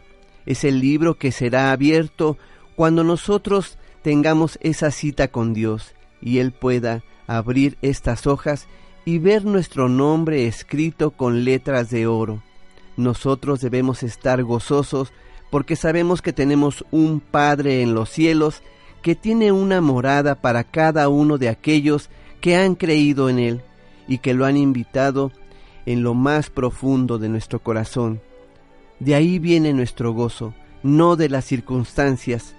Otra de las enseñanzas que podemos ver en este pasaje es en el cual nuestro mismo Señor Jesucristo aclara que el Padre le ha dado a Él toda la autoridad sobre nuestras vidas, que todo lo que se ha creado y todos los proyectos espirituales que tiene para el ser humano están basados en la persona de nuestro Señor Jesucristo y que a Él está dada toda la potestad para darse a conocer a los hombres y para conocer el pensamiento, el carácter y el corazón de Dios mismo. Finalmente, vemos otra de las enseñanzas en la cual Dios nos dice, ustedes deben sentirse muy privilegiados. ¿Por qué? Bueno, antes los profetas podían pararse de puntitas y tratar de observar cómo iba a ser el Mesías. Los discípulos, por otra parte, ellos pudieron ver al Mesías, estuvieron con él, escucharon sus enseñanzas. Bueno, ¿por qué nosotros debemos de sentirnos más privilegiados? Porque tenemos la revelación completa en nuestras manos, la Biblia. En ella podemos ver todo lo que Dios le quiso dar a entender al hombre. Los apóstoles, claro que tuvieron el precioso privilegio de estar con Jesús, pero ellos no tuvieron toda la revelación en sus manos. En esos momentos se iba escribiendo. Ahora nosotros, los creyentes de este tiempo, tenemos ese privilegio que ninguna otra generación ha tenido. Por eso debemos de valorar las escrituras, atesorarlas, meditarlas, leerlas, escudriñarlas y memorizarlas, para que Dios pueda poder producir el carácter de su Hijo en nosotros. Amén. Amén. Usted escucha Encuentro con tu ángel y tenemos una invitación, don Juan Carlos, un recital de canto este 6 de octubre de 2018. Esto será a las 19.30 horas. Verónica Pérez y Elsa Gutiérrez, sopranos, Teresa Sánchez Vértiz, pianista, serán las personas que integrarán este recital de canto. Asista, el lugar es la Parroquia de la Sagrada Familia, Orizaba, esquina Puebla, Colonia, Roma. ¿Se ubica esta parroquia, don? Sí, como no, hemos Carlos? tenido varias misas ahí, Ajá. saliendo del metro Insurgentes. Así es. Se dirige usted en sentido de la colonia Roma, ¿sí? Y eh, este va a topar con la calle de Puebla, ¿verdad? Ajá. ¿Es así? Ahí va usted a girar hacia su izquierda. De hecho, saliendo eh, inmediatamente de que usted sale de la glorieta de Insurgentes Así y se incorpora a esta pues sección de la colonia Roma, se puede ver a lo alto la, La cúpula. La cúpula, ¿verdad? Así de la es, iglesia, es. preciosa. Es la parroquia de la Sagrada Familia, Orizaba, esquina con Puebla. Ah, Esto es en la colonia Roma, muy cerquita también de lo que es la curia o la arquidiócesis de México, Ah, que sí, está ubicada en la verdad. calle de Durango. Sí, sí, tienes razón, Sí. está ahí pegadito. Sí. Y también ahí, pues usted puede aprovechar, porque si asiste a este recital de canto, pues también sabemos que la Sagrada Familia tiene el Museo del Padre Agustín Pro. Entonces, no sé si esté abierto a esas horas, pero lo que sí es que ya ubique y en algún momento pueda asistir con su familia también y visitar este museo para que usted pueda conocer más de la obra del Padre Pro. Sí, también está la librería La Buena Prensa, Así ahí, es, ¿verdad? A media cuadra. Y eh, a la siguiente calle está eh, ese precioso jardín en el que también hemos tenido algunos de nuestros convivios. Así es. Así es que pudiera este, tener ya resuelto eh, qué va a ser eh, este ese día, ¿verdad? Acudir este 6 de octubre de Sí. 2018 en familia y recuerden que como es a las 19.30 horas, pues vaya usted más temprano Ah, y claro. hay muchas cosas que usted puede hacer aquí en la parroquia de la Sagrada Familia. Recital de canto, Verónica Pérez y Elsa Gutiérrez Sopranos, Teresita Sánchez Vértiz, que es quien es la pianista. Ujú. 6 de octubre, 19.30 horas, la parroquia de la Sagrada Familia. Asista, por favor.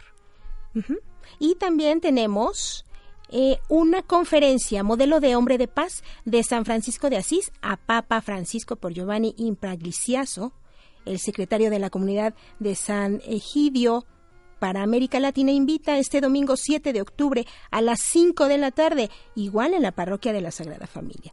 Un día antes, recuerde que es el recital, y para el día 7 tendremos esta conferencia de San Francisco de Asís a Papa Francisco. Asista con toda su familia el 7 de octubre a las 5 de la tarde. Sí, así es que ya sabe qué puede hacer hoy y mañana. Así es, así Sí. que pues acompáñenos en, en este recital y también pues en esta conferencia. Es interesante porque les dan una visión totalmente distinta de, de lo poquito que conocemos dentro de nuestra iglesia, pero ahorita ya a mayor profundidad se tocan temas muy muy específicos. Sí. Y este que se está tocando el día de hoy, bueno, el día de mañana que será en la Sagrada Familia, modelo de hombre de paz. ¿Verdad? Qué Todos bueno. estamos invitados a ser modelos de hombres de paz. Seguramente sí, y si tiene alguna duda en cuanto a la información, márquenos. Aquí le aclaramos los datos de la dirección, los horarios, para que usted, si eh, le llamó la atención acudir a estos dos eventos que se van a llevar a cabo el día de hoy y mañana, pues pueda tener toda la información y acudir con su familia si así lo quiere, con alguna amistad. Siempre es importante invitar a alguien, Mari, y principalmente tal vez a las personas que estén un poquito alejadas de la iglesia, para que estos medios de gracia que Dios pone a nuestra disposición puedan pues calentar su corazón, conquistar su mente y poder de alguna manera iniciar con esta vida espiritual a la cual todos estamos llamados. Así es, y pues nos vamos al municipio de Tlalnepantla. ¿Dónde se encuentra la señora María Fátima Jiménez? Muy buenos días, señora Mari. Hola, buenos días. ¿Cómo está usted? Bien, queriéndoles dar un testimonio. Ay, me alegra bueno. mucho que haya entrado a la llamada, me alegra muchísimo porque Sí. me encanta su programa. pues ya nos contagió, ¿verdad? Sí, de su alegría. claro. Se escucha inmediatamente, Sí. señora Mari, el saber que nos compartirá un testimonio que seguramente muchas personas pues nos va a ayudar, señora Mari. Sí, la escuchamos. Quiero platicarles sobre algo que pasó con mi abuelo hace tiempo.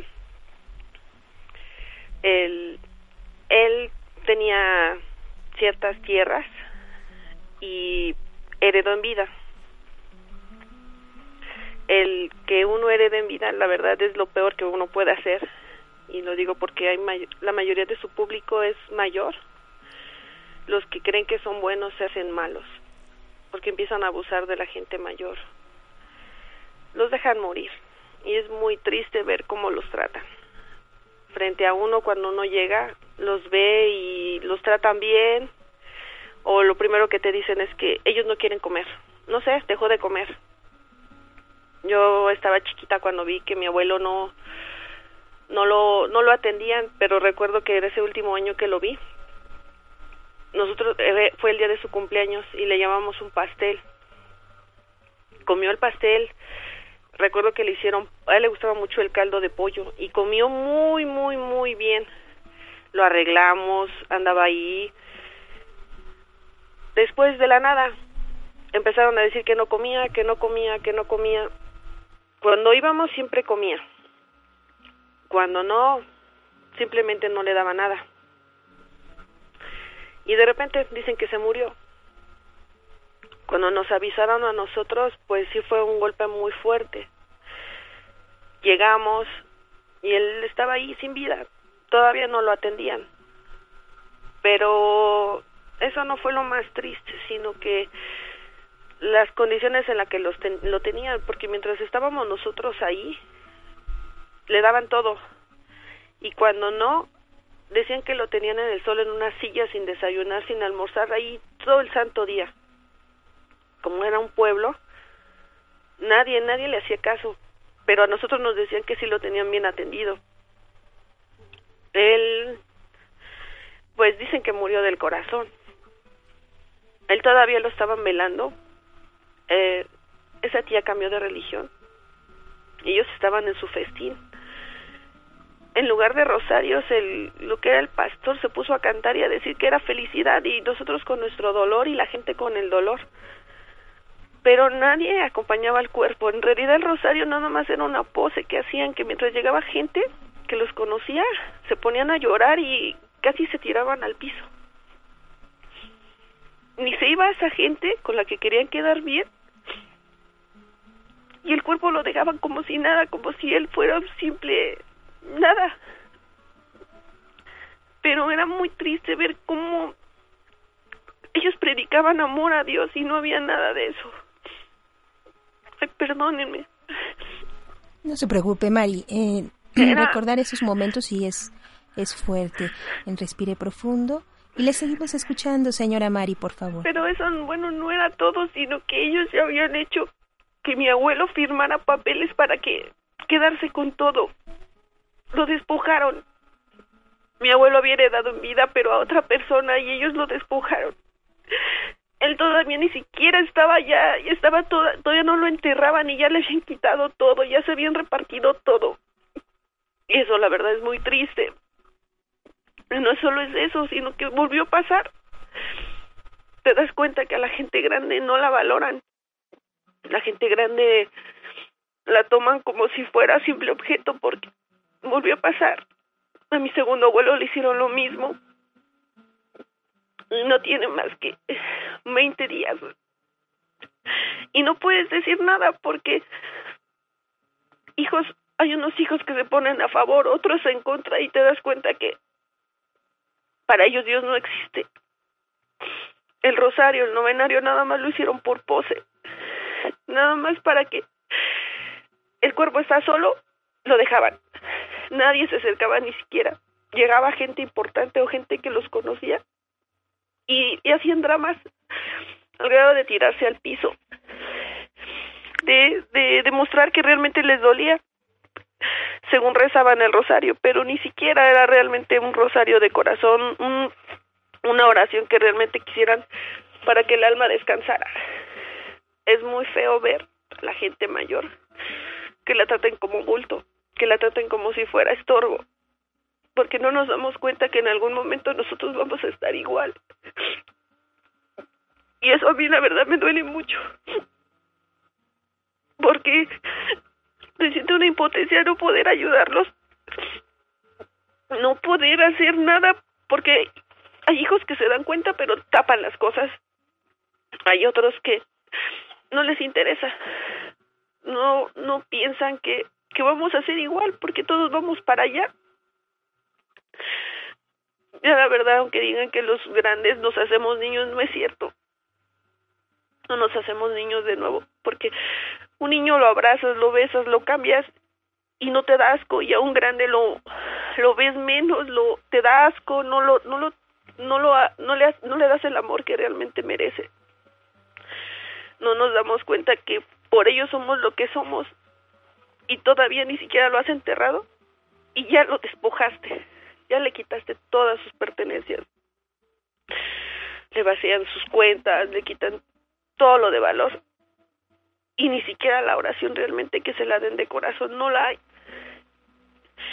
Y yo quería decirle, compartirles porque ustedes tienen la mayoría de su público gente mayor que si llegan a dejar algo que pongan condiciones porque es muy triste ver cómo tratan a la gente mayor. Y es muy doloroso no poder hacer nada a pesar de que tú quieres hacerlo. Porque no te dejan. Eso quería compartir. Sí, Mari, te queremos agradecer mucho.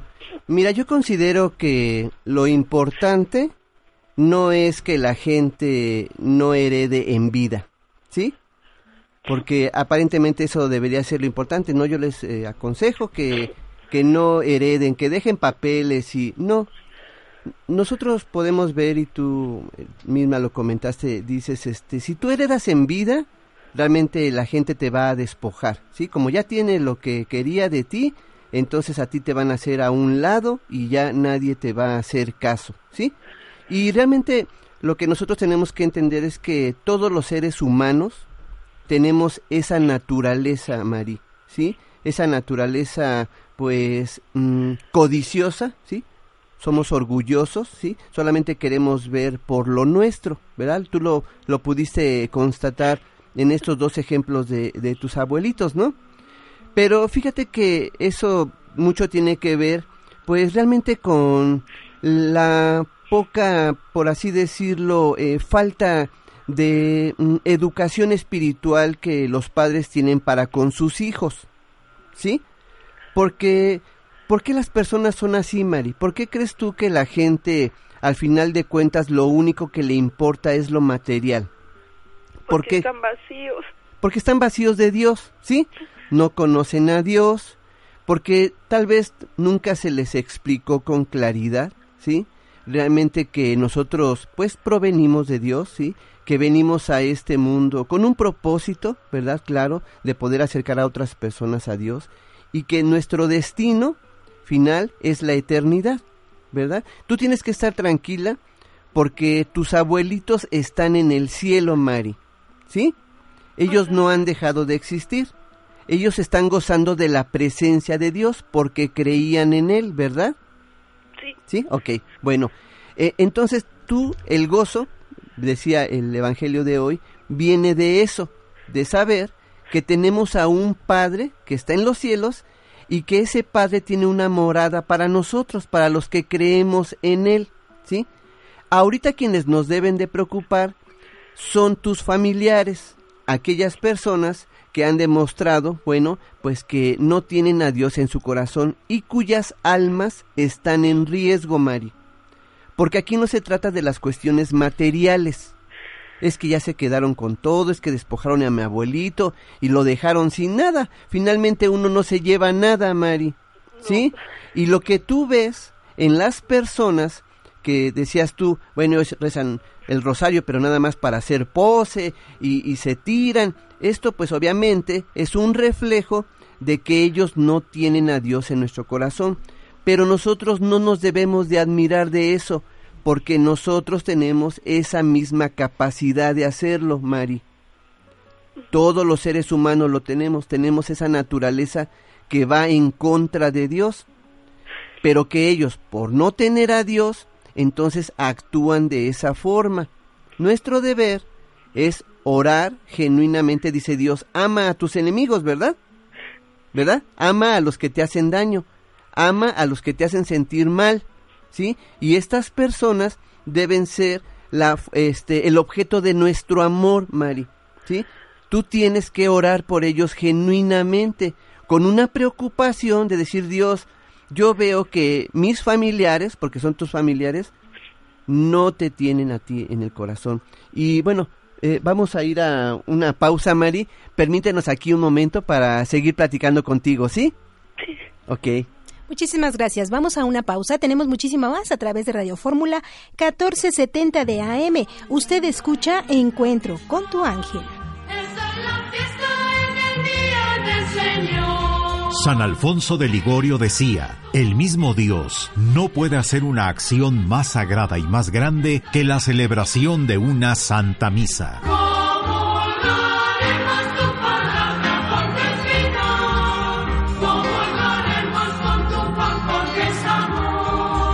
Encuentro con tu ángel los invita a que nos acompañen a nuestra celebración de acción de gracias este jueves 11 de octubre en la parroquia del Señor de la Divina Misericordia. El rosario dará inicio a las 10 de la mañana y la Santa Misa a las 11. La cita es en Sauces, esquina Ahuehuetes, fraccionamiento Izcali, Ixtapaluca, Estado de México. Te esperamos.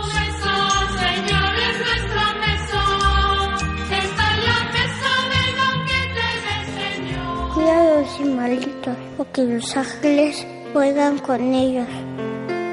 Usted escucha Encuentro con tu ángel a través de Radio Fórmula 1470. Agradecemos su preferencia y estamos en la línea telefónica con...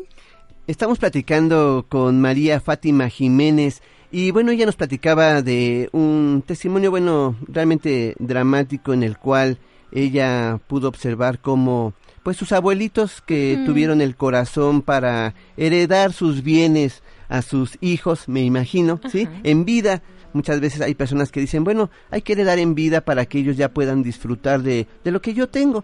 A veces a lo mejor cometemos el error de darlo todo y no asegurar un poquito nuestro propio patrimonio, a lo mejor quedarnos con algo para que ya nadie quiera después, este, a lo mejor como decía eh, Mari, despojarme de, de, de lo más indispensable.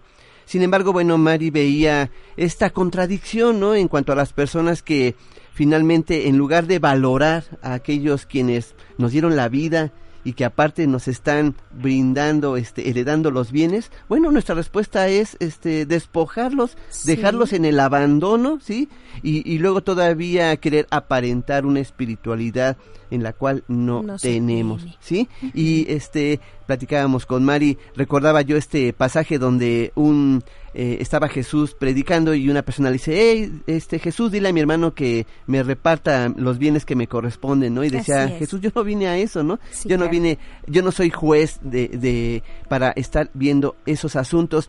Y Mari, me gustaría agradecerte, bueno, que estés platicando con nosotros y preguntarte, ¿qué crees tú que puedas hacer, sí, espiritualmente hablando, para poder ayudar en esta situación, es decir, que tus familiares pudieran ellos realmente, eh, pues, entender que están haciendo un gran daño, sí, un gran daño porque, pues, están dando mal testimonio, ellos mismos están denotando una falta de Dios en su corazón. ¿Qué crees que sea tu deber? Tu, tu labor como este creyente para que ellos pudieran enderezar su camino, Mari. Pues rezarles, pedir por ellos, porque acercarnos a ellos no se puede. Sí. Tienen mucha soberbia, ¿Qué le pedirías a Dios por ellos?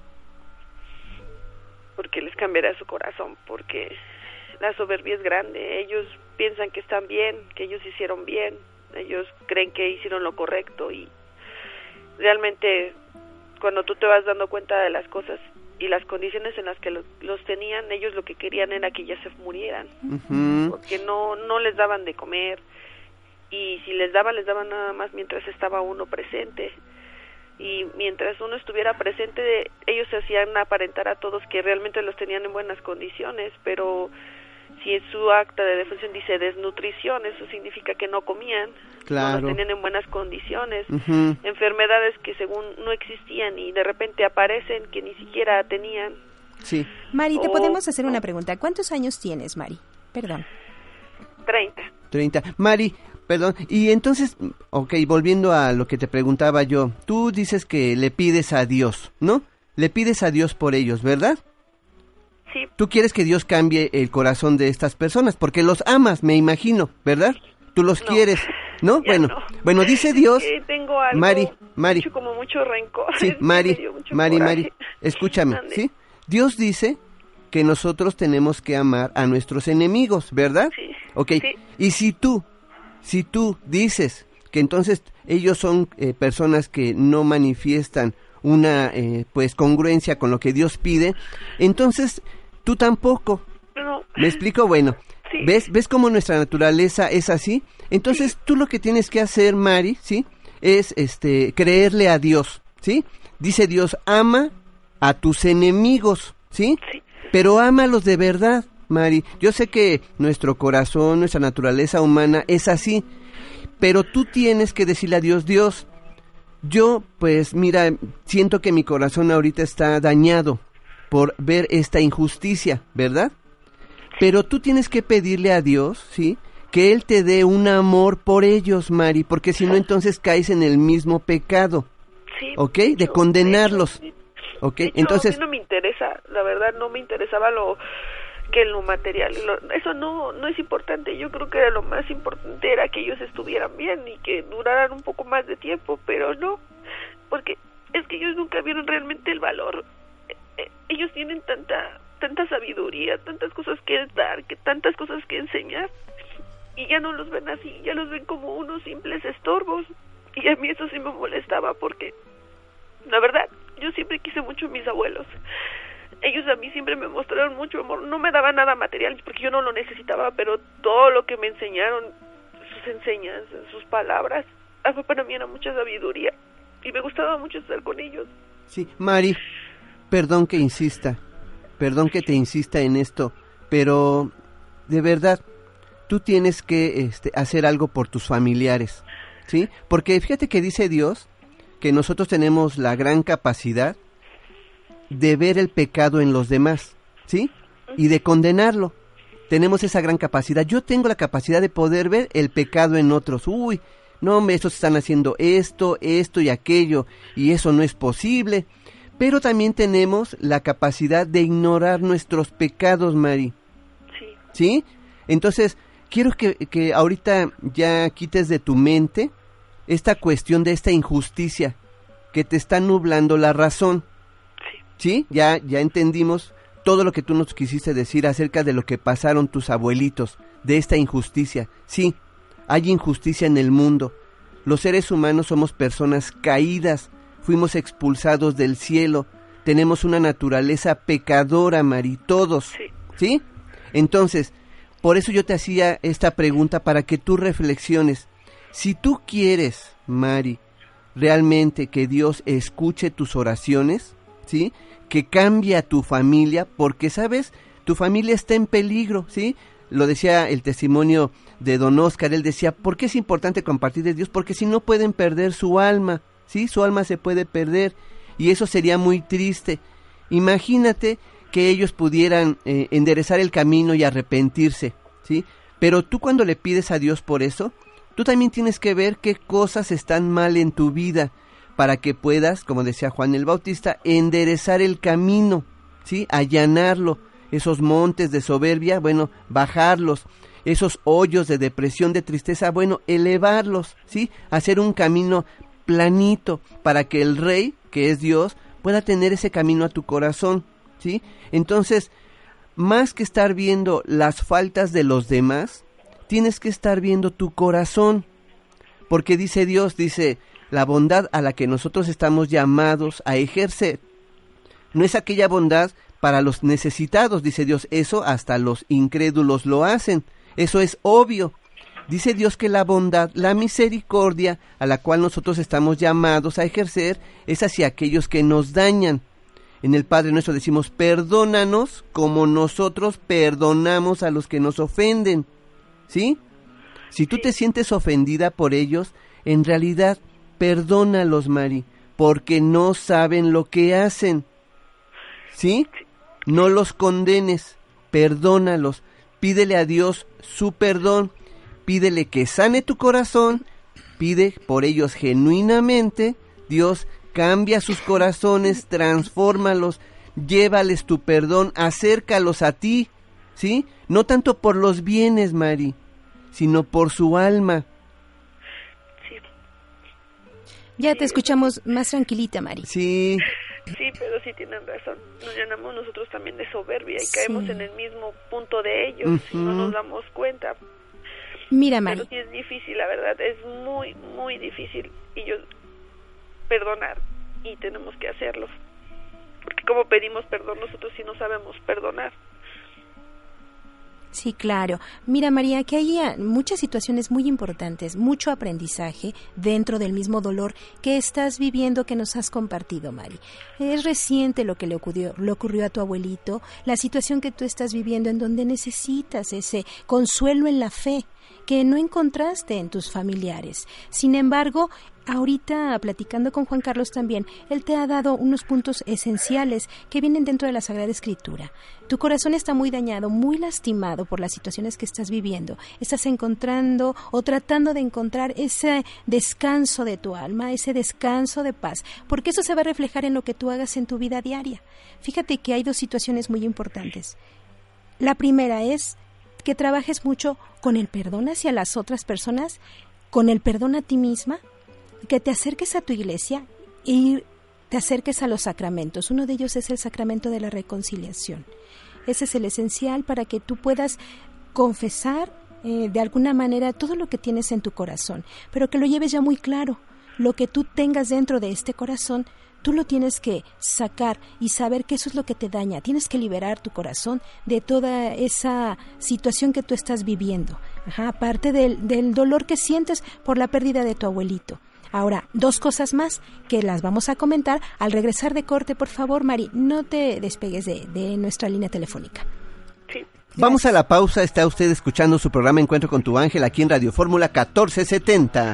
Comunícate con nosotros. Teléfonos en cabina 5014-8215,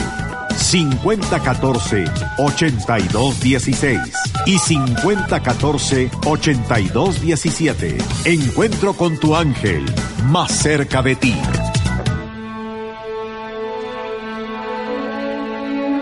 Octubre, mes dedicado al Santo Rosario. María es nuestra madre, la causa de nuestra alegría. Por ser madre, yo jamás he tenido dificultad alguna en hablar con María y en sentirme muy cercana a ella cuando rezo el rosario. Santa Teresa de Calcuta. Encuentro con tu ángel, mes del Santo Rosario. Usted escucha Encuentro con tu ángel desde la Ciudad de México y nos encontramos en el municipio de Tlanepantla con... Platicando con María Fátima Jiménez, quien, bueno, nos estaba platicando de estos terribles casos que tienen que ver con las herencias, ¿verdad? Yo creo que muchos de nosotros hemos sido testigos en nuestras propias familias de ver cómo cuando las herencias están de por medio, a veces uno manifiesta su verdadera naturaleza. Y le estabas comentando, Mari, a, a María Fátima, a quien le agradecemos mucho que nos haya llamado y compartido todo esto, eh, acerca de tres consejos que tú le querías dar. Uno de ellos se lo comentaste al principio, que era trabajar sobre el perdón. Y Así faltaban es. los otros dos. María Fátima, gracias por seguir aquí en la línea.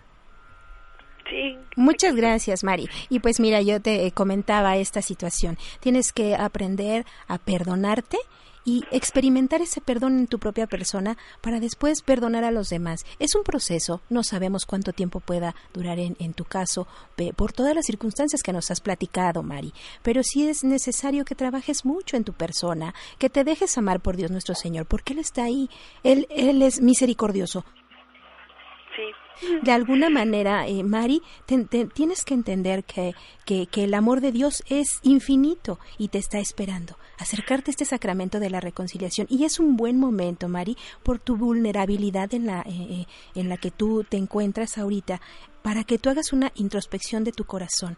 Realmente decir, ¿qué estoy haciendo? ¿Qué me deja el aprendizaje del ver cómo fue la situación con mi abuelito? De lo que se viene con las situaciones materiales. Y como dices, a lo mejor están fuera de tu alcance, pero no todo, porque tú tienes una importante labor dentro de ella, principalmente en la oración. Jesús siempre nos enseñó, Mari, que hay que hacer oración antes de tomar decisiones importantes. Y en este caso, cuando tú hagas una introspección de tu corazón, que está dañado, que está con mucho dolor, en ese momento tú vas a entender cuánto Dios te ama. A través del sacramento de la reconciliación, tú haces una confesión de lo que realmente tienes, pero tienes primero que interiorizarlo, ver realmente cuando tú llegues con el sacerdote y decir, tengo mucho rencor, y, y, y, usted, Mari, ya podrá irle diciendo al Padre, pues todo lo que usted ha trabajado dentro de su corazón. ¿Para qué? Para que este sacramento pues lo pueda aprovechar al máximo. Posteriormente, si usted tiene esta posibilidad, ya después de recibir la absolución, bueno, recibir el sacramento de la comunión. Este sacramento de la comunión le va a ayudar mucho, porque aquí viene el segundo punto. Es primero orar por su perdón, pedirle a Dios mucho que usted eh, pueda perdonar a quien le ha hecho mucho daño y, a sus familiares también.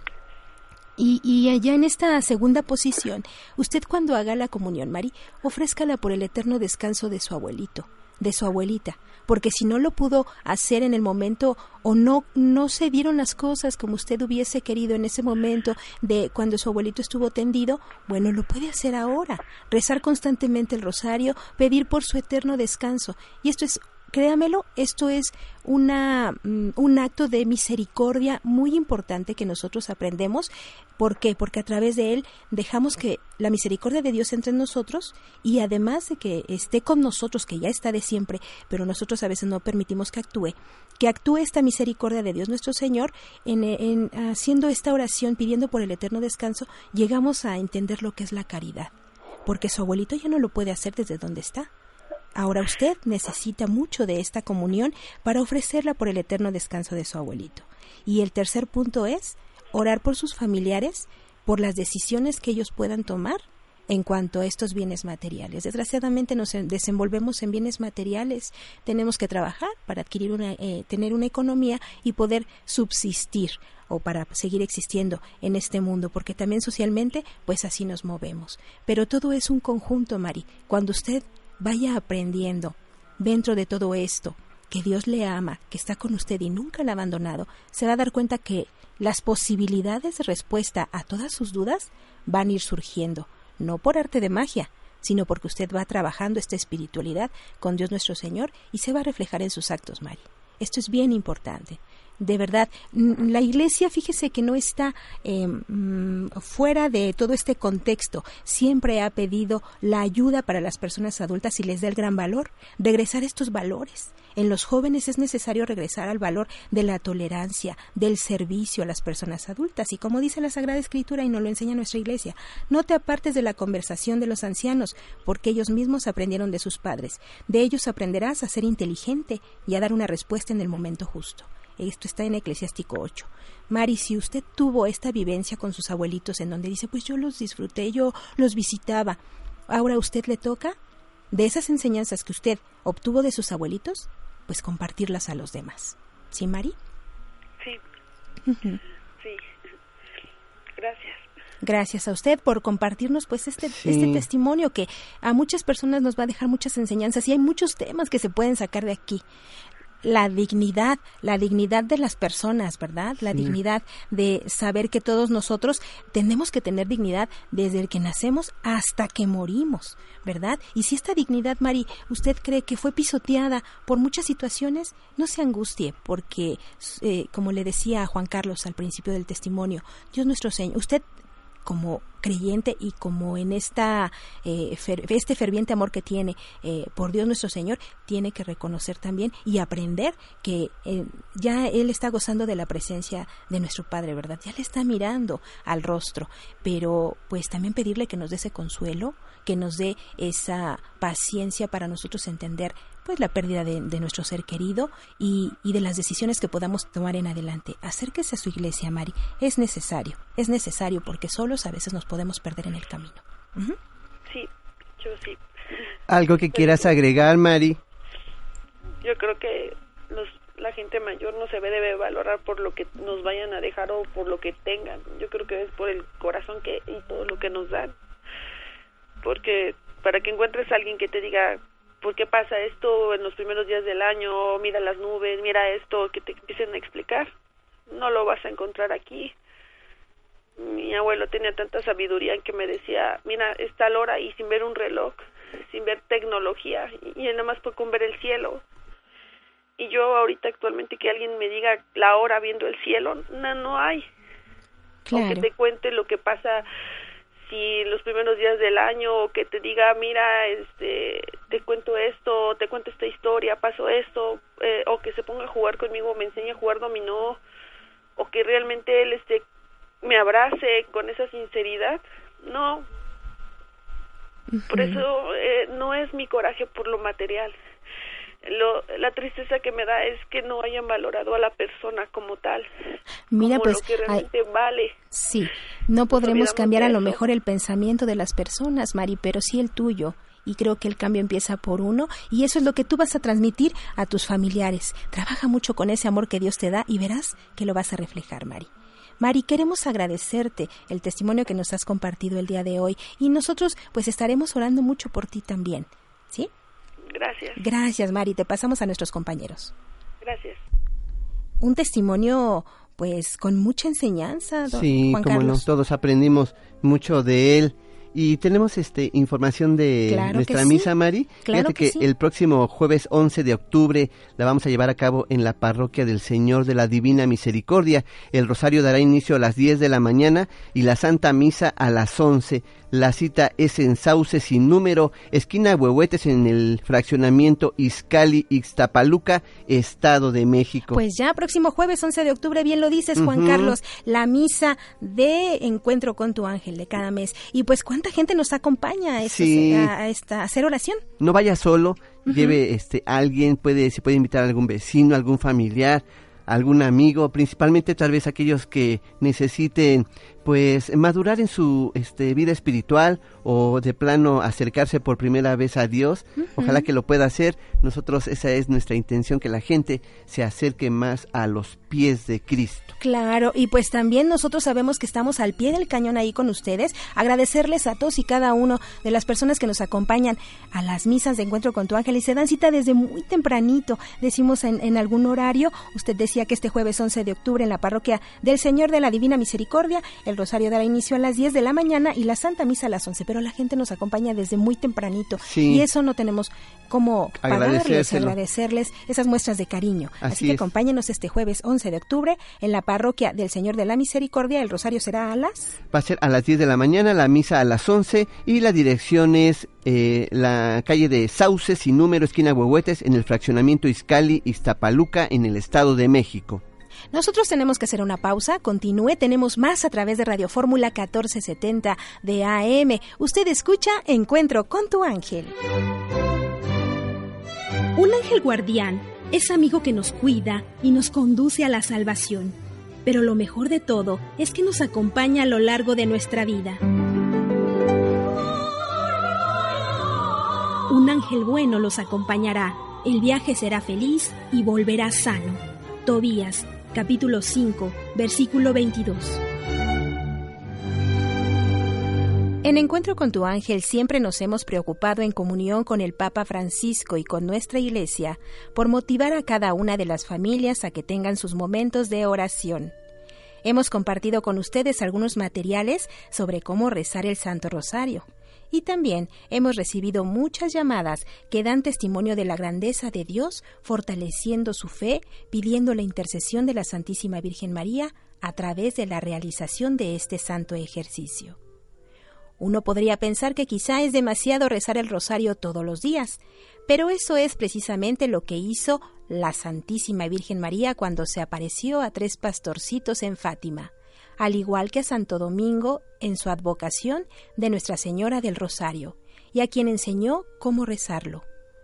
Con motivo de su próxima festividad, hoy hablaremos de la advocación mariana de Nuestra Señora del Rosario o Virgen del Rosario, aquí en su programa Encuentro con tu ángel.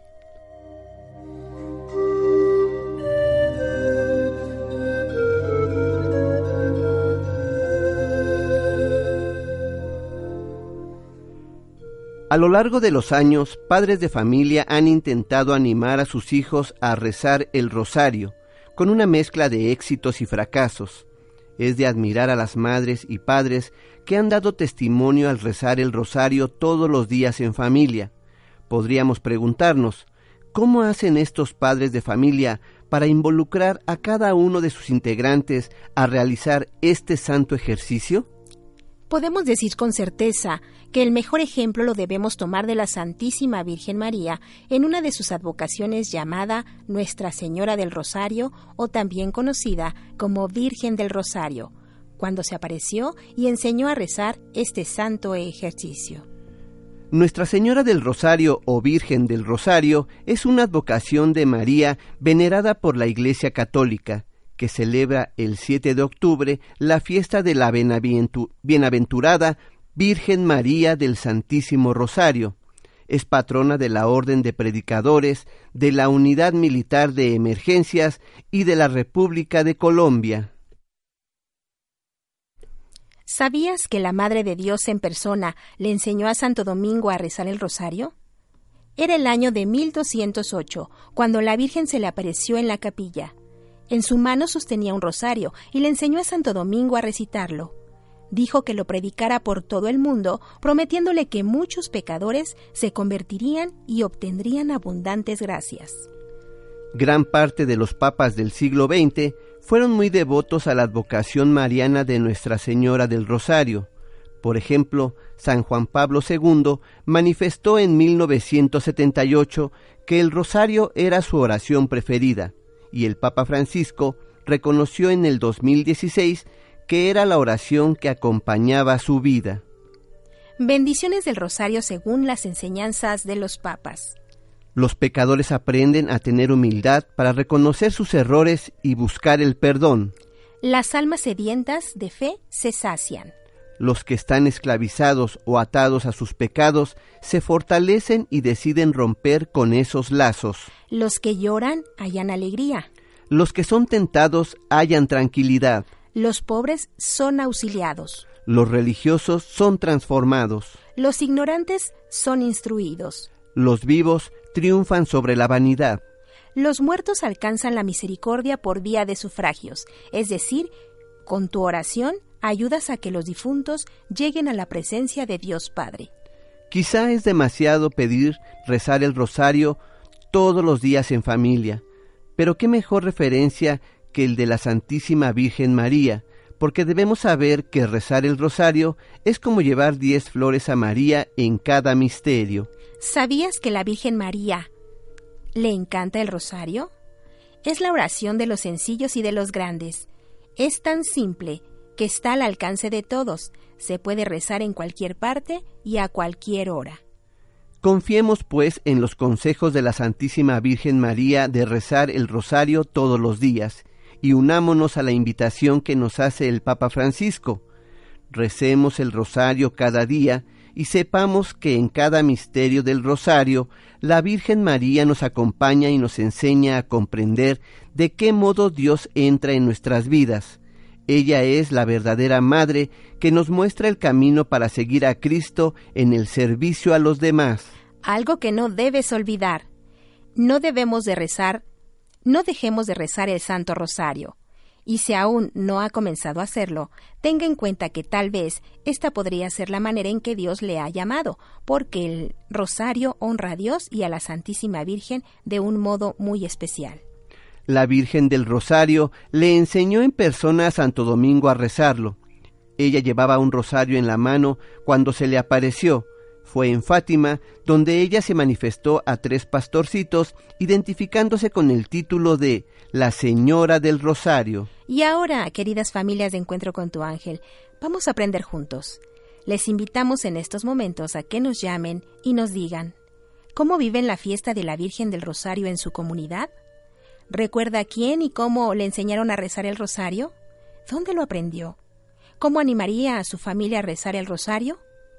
Teléfonos en cabina 5014-8215, 5014-8216, 5014-8217. También tenemos la multilínea a su servicio, el 5166-3405 y la Nacional 01800-800-1470. Vamos a la pausa. Quédese con nosotros. Tenemos muchísimo más a través de Radio Fórmula 1470 de AM. Usted escucha Encuentro con tu ángel. Octubre, mes dedicado al Santo Rosario. El rosario me ha acompañado en los momentos de alegría y en los de tribulación. A él he confiado tantas preocupaciones y en él siempre he encontrado consuelo. San Juan Pablo II. Encuentro con tu ángel, mes del Santo Rosario. Comparte los mensajes que los ángeles te dan. Cuenta tus experiencias, reflexiones y oraciones a los teléfonos 51 66 3405 y 01800 800 1470. Encuentro con tu ángel. Encuentro con tu ángel. Usted escucha Encuentro con tu ángel y el día de hoy estamos compartiendo algo del rosario porque el día de mañana tendremos una festividad muy importante, Juan Carlos. Así es, Mari, y aparte de que también estamos viviendo el mes del Rosario. Mes del Rosario y mes de las misiones también, que ya más adelante en Encuentro con tu ángel estaremos platicando también de todo este trabajo misionero que tenemos, pues todos y cada uno de nosotros este llamado de Jesús. Sí, todos podemos ser misioneros en nuestra oficina, en la fábrica donde estamos, en la escuela. Así ¿sí? es, En desde nuestra ahí- colonia. Así Desde es. ahí Dios nos necesita, ¿verdad? Y bueno, el día de hoy estamos preguntándoles a todos ustedes que cómo viven la festividad de la Virgen del Rosario en su comunidad. ¿Recuerda quién y cómo le enseñó a rezar el rosario? ¿Dónde lo aprendió? ¿Cómo animaría a su familia a rezar el rosario? Preguntas muy interesantes. ¿Cómo no? Porque nos enriquecen a todos nosotros para saber un poquito más de este ejercicio del Santo Rosario. Además de que, pues, fíjate, Juan Carlos, que este ejercicio del Santo Rosario es muy versátil. ¿A qué me refiero con ello? Tiene muchas variaciones. Aunque sabemos que la base principal son las lecturas de la Sagrada Escritura, en base a ello se reflexiona. Se tiene como base también un gloria, las jaculatorias, la- los misterios, obviamente, sobre los que se va a reflexionar, y, los diez Ave Marías que se hacen dentro de cada uno. Y después se hace una letanía que viene siendo los títulos con que se nombra a la Santísima Virgen María a lo largo de la historia por la ayuda que presta a todos los hombres. Así es, y esta invitación que le hacemos a nuestro público para que nos llame y nos comparta son retadoras porque nos hacen pensar en nosotros mismos y en qué es en lo que estamos haciendo, cómo hemos respondido al llamado del rosario y cómo tratamos de inculcarlo a nuestros seres queridos. Así es, y recuerde las preguntas, ¿cómo vive la fiesta de la Virgen del Rosario en su comunidad, que es el día de mañana? ¿Cómo recuerda usted quién le enseñó el Santo Rosario? ¿Dónde lo aprendió? ¿Cómo animaría a su familia a rezar este santo ejercicio? Así es. Y pues nos vamos a Ecatepec. Donde se encuentra la señora María Dolores Arellano. Muy buenos días, señora Mari. Buenos días, don Ale. ¿Cómo está usted? A, a bendecida por Dios. Qué bueno. ¿Cómo le dicen, Mari o Lolita? Lolita. Lolita, señora Lolita, me imaginé. Sí. Sí. Todos me dicen Lolita por ahí. Lolita, Me qué bueno. sí. Sí. Lolita, bienvenida, encuentro con tu ángel. Muchas gracias. Sí, ¿qué nos va a compartir del rosario? Mire, yo, yo quería compartir esta... Para mí es una alegría. Porque yo desde que empecé a rezar el rosario, Sí. como que mi, mi vida cambió. Eh, es este... Yo antes yo no sabía rezar el rosario. Yo siempre fui a misa y, y en un momento muy difícil de mi vida yo pasaba por un divorcio y, y me pues no no sabía yo cómo actuar mi vida qué cómo llevar mi vida entonces yo yo le pedí mucho al señor que me ayudara que, que quitara esa tristeza tan grande que había en mí pero yo quisiera compartirles una una cita bíblica si es que me lo permiten Por supuesto, la escuchamos. Sí, mire, a mí lo que me atrajo al Señor así, yo fui a retiros anteriormente, pero yo no sentía nada porque yo sentía mi pena, mi tristeza y, y, y las citas al juzgado y, y muchas cosas que yo iba pasando en mi vida. que yo era una gran tristeza la que yo tenía yo. Entonces, mire, yo encontré, eh, ya estaba, entré al movimiento familiar cristiano, fue donde yo me, me involucré más en la iglesia. Entonces, ahí aprendí a leer la Biblia, amar a Dios y cuánto Él me amaba, sobre todo cuánto Él me amaba. Entonces yo, yo un día, yo lloraba mucho, mucho. Era tanto mi, mi tristeza que, que ese, ese día yo me agarré la Biblia y me puse a, este, a, leer esta cita bíblica que dice, dice, ama tu vida, consuela tu, consue- consuela tu corazón, destierra la tristeza, porque la tristeza ha perdido a muchos y no puede traer ventajas. Entonces a, a mí aquí me, me dice, me Perdón, señora Lolita, ¿cuál es la referencia? es la Ci- Cirácides 30, Ah, ok. Cirácides 30, ¿Qué versículos? del 23 al 24. Muy bien, gracias. Entonces a- aquí yo, en ese momento yo sentí algo que yo no había yo sentido en ningún, salte mande, que yo no había sentido en ningún momento. Se- sentí, empecé a sentir es una tristeza, pero empecé a llorar, a llorar, a llorar. Yo le decía al Señor que me quitara esa tristeza, que me quitara esa angustia que había en mi corazón. ¿Y qué cree, señora Alegre? Sí. Que empecé a sentir como de mi cabeza a mis pies como una electricidad una electricidad muy muy este muy muy, muy así como me, me empezó a sentir un frío un frío y empecé a sentir que algo de mi cabeza sentía como como electricidad de mi de mi cabeza a mis pies. Y yo de ahí empecé a ya a cambiar como que se me fue esa tristeza como se me, se me fue ese dolor tan grande que yo tenía. Y empecé a sentir aquí al último me, me dice en el en el mismo este tre- Cirácides 30 en el 25 me dice si el corazón alegre da buen apetito y aprovecha de lo que come entonces yo ahí empecé a sentir que yo, de- yo no debía de estar triste, que yo debía estar alegre, que el Señor me amaba, que no debía de, que debía de amar mi, mi vida porque era lo más importante para mí. Entonces en ese momento yo, mi vida empezó a cambiar, a cambiar, señor Ale, y, Sí. y yo empecé a, a rezar el rosario, aprendí, no lo sabía, aprendí, y yo ahora ya lo sé. Eh, mi- mi- mis dos nietecitos ya lo saben. ¿Cuántos años tienen sus nietecitos, Lolita? Mi nieto tiene ocho años y, se- y seis años. Ay, qué maravilla.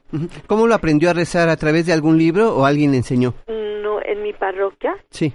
tengo una señora, había una señora de- desde el 90, desde el, bueno, desde hace como desde 1982, mi parroquia empezaba a, este, había nada más un cuartito donde era como, donde se, venía un sacerdote a hacer misa. Y una señora empezó a enseñarnos el rosario, pero yo no le tomaba importancia, como que no me interesaba a mí eh, saber el rosario, e involucrarme más en el Señor, más que ir a misa y ya había cumplido. Pero yo después comprendí que lo importante no era ir a misa, era entender qué es lo que me decía ahí el Señor, qué es lo que, el mensaje que, que me daba cada vez que iba a misa. Pues de ahí aprendí a, a rezar el rosario, me fui involucrando.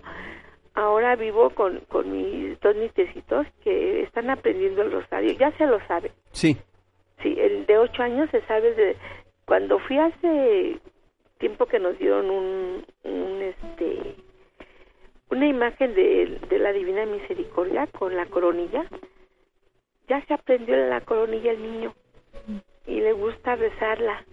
Le gusta mucho, él le gusta más rezar la coronilla que, que el rosario normal. Y yo le hago entender que debemos de rezar tanto un rosario como otro, porque todos son alabanzas al Señor. Y a nuestra Madre Santísima, como le ofrecemos su, su un ramo de rosa, ¿no? Sus de amor rosas. en las oraciones. Y ese es el mensaje, señor, este, este Ale, que yo quería decirles. A mí me ha traído mucho consuelo, me ha traído mucha paz a mi vida Eh, yo sé que ahora el Señor me ama, que quiere que mi vida ya no fuera esa vida triste que era antes.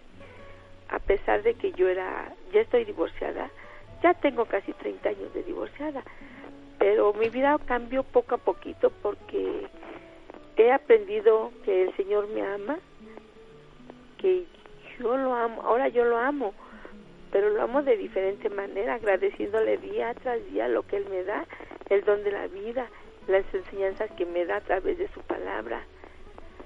Y, y mis dos nietecitos saben ahora rezar el rosario y lo estamos viviendo en la parroquia. Ay, qué maravilloso.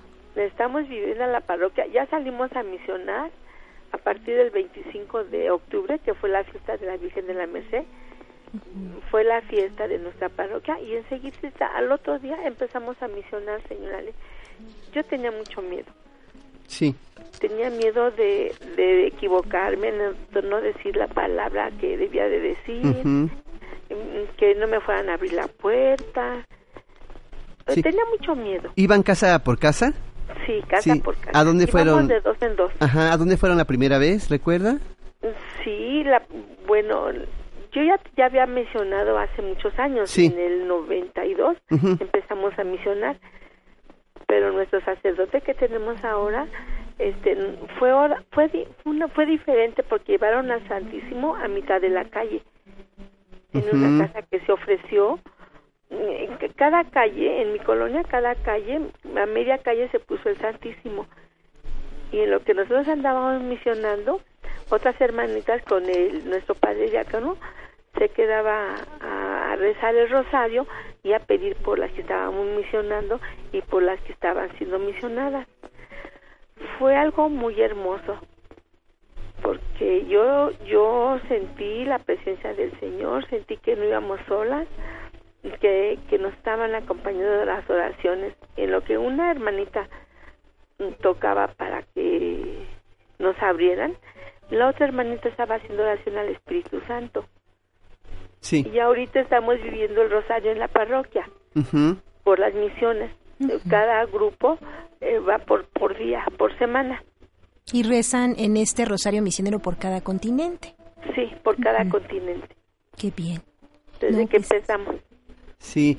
Oiga, y a las personas que les compartían ahí en los hogares, eh, digamos que respondían favorablemente, los invitaban a asistir a la iglesia, ¿qué continuaba con ellos?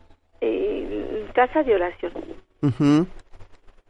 Y ya en esa semana empezaron la- empezó la casa de oración porque la otra semana fue la fue la misión.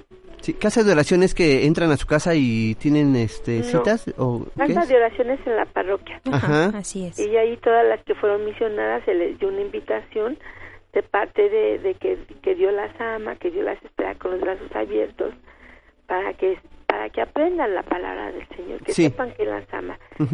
Y entonces pues nosotros eh, eh, estamos acompañándolas que no se sientan solas. Ujú. Es y ahí parte está del nuestro proceso. sacerdote y los que los coordinadores que les están dando las pláticas. Y Sí. ahorita estamos en la iglesia mm, rezando el rosario. Cada cada comunidad tiene una semana de, de rezar el rosario. Es como estamos viviendo nosotros el rosario en nuestra parroquia. Mm. Y bien Y también lo rezo interesante. en mi familia, con mis dos nietecitos. Qué Aquí en la bien. casa. No, pues ellos ya están aprendiendo totalmente con usted, porque Lolita, todo esto es crecimiento en nuestro Señor. Qué felicidad que desde el 92 usted esté integrada a las misiones. Se necesita mucha gente para colaborar. Y ahorita en Ecatepec, pues me imagino que están haciendo lo que es la gran misión, acudir como comunidad en su movimiento familiar cristiano, que es el grupo en el que usted participa, pues se organizan de esta manera para compartir a los demás. Y también a través del rezo del Santo Rosario, pues invitar a las personas a que asistan a su comunidad y dentro de ya de su comunidad parroquial, pues realicen estas actividades de casa de oración.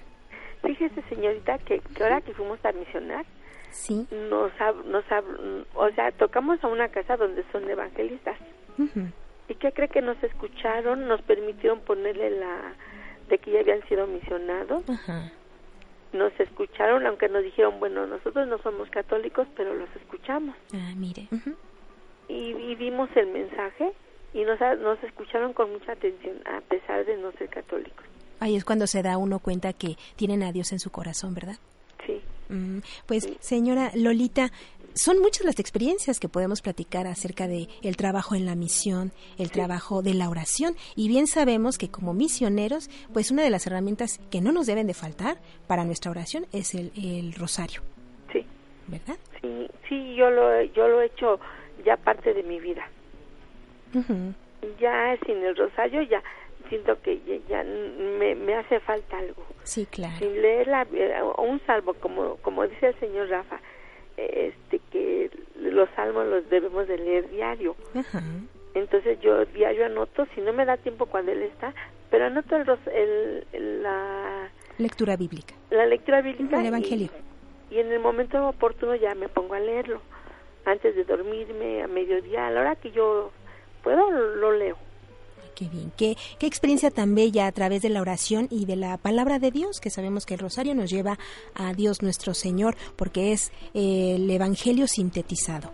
Pues Lolita, le queremos agradecer muchísimo que nos haya compartido su experiencia en oración por el trabajo misionero que están realizando, en oración por el grupo de Movimiento Familiar Cristiano allá en Ecatepec. Muchas gracias. Dios la bendiga y le pasamos a nuestros compañeros. Sí, muchas gracias. Gracias.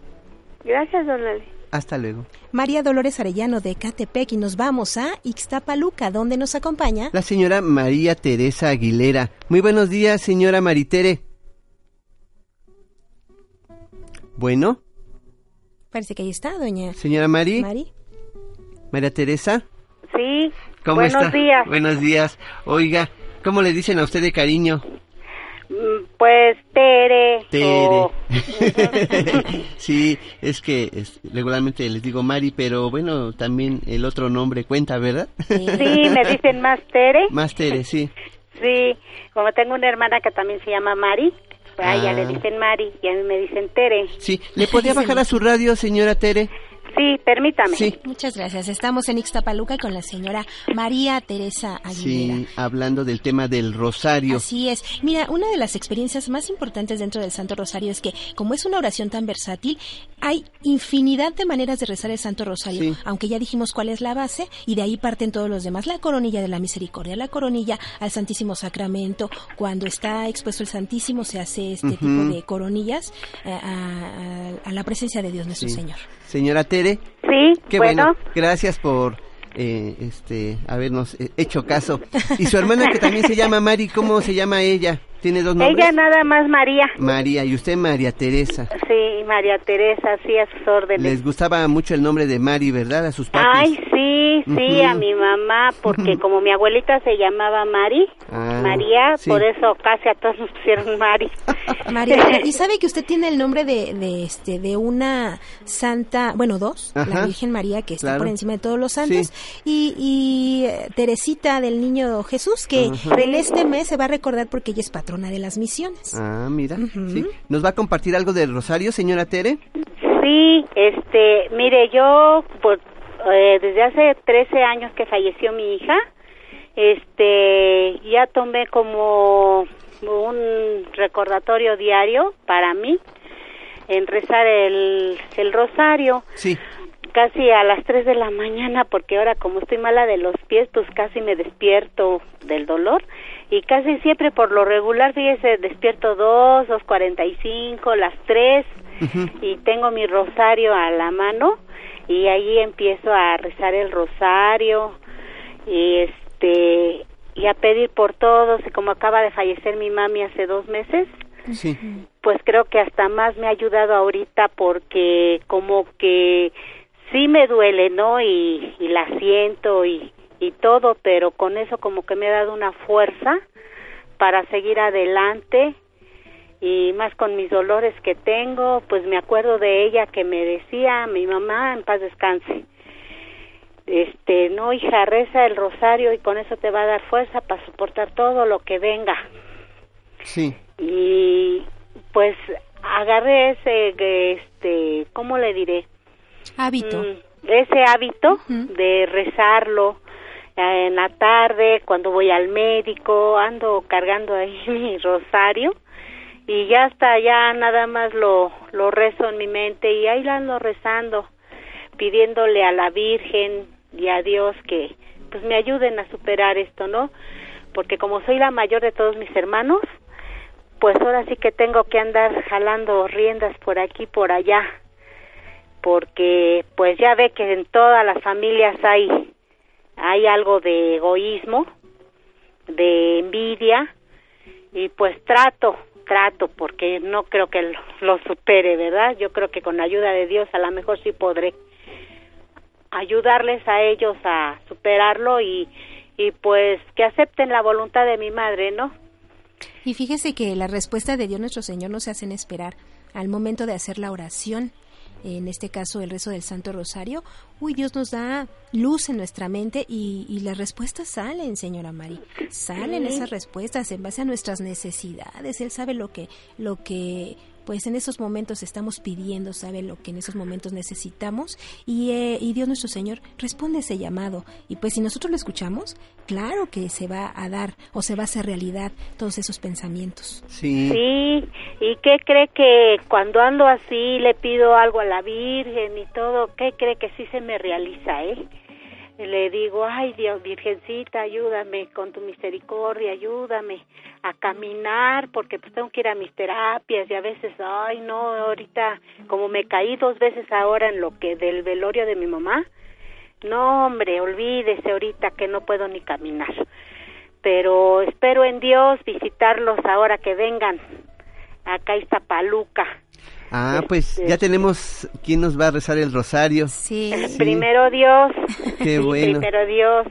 Eh, Pues ahí, a como Dios me va, me va a dar a entender, voy a llegar.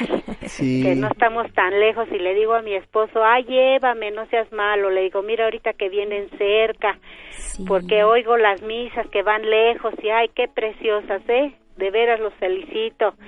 Don Alegro, que de veras tengo la oportunidad de hablar con usted, que siempre por Face lo veo y, y digo, ay, algún día, algún día podré hablar con él. Pero Pues, sí, este, gracias. de veras que a mí me ha ayudado muchísimo el rosario y ahorita pues me da fuerzas para que mi mamá llegue más a donde debe de llegar pidiéndole a la Virgen y más ahora que es la festividad aquí en el pueblo de Coatepé. Ah, ¿cómo se pone, doña Mari? Ay, se pone precioso, ¿eh? Allá con el Padre Francisco, ¿verdad? Sí, con el Padre Francisco. Ahorita estamos en la festividad, ahorita se oyen los cohetes, que hoy es la procesión. En la noche se pone que el según parten el pastel. Todo eso, a eso iba, pero pues ahora ya no puedo. Si Dios me da a entender, pues podré ir a misa al, rato en la tarde. Pero se pone bonito la feria y todo. Y siempre con alegría la espero, ¿no? Pero ahora pues siempre hacía mi comida para que vinieran a comer, pero ahora no sé, no sé, todavía no sé, a lo mejor Dios me dé fuerza ese día y me anime yo. Tiene que restablecerse, pídale mucho Sí, a Dios. cuídese. Su salud sí es importante porque ya sabe, sin salud pues ya no se hace nada. No, y más los pies, que no puedo, no puedo pararme y, y ahorita con las terapias el doctor me ayuda muchísimo, he encontrado mu- personas muy buenas en mi camino gracias a la Virgen. Eh, le pido tanto a la Virgen, ay Virgencita, que él se compadezca de mí el doctor y me dice, sí, doña Tere, véngase dos veces por semana. Y ahí voy.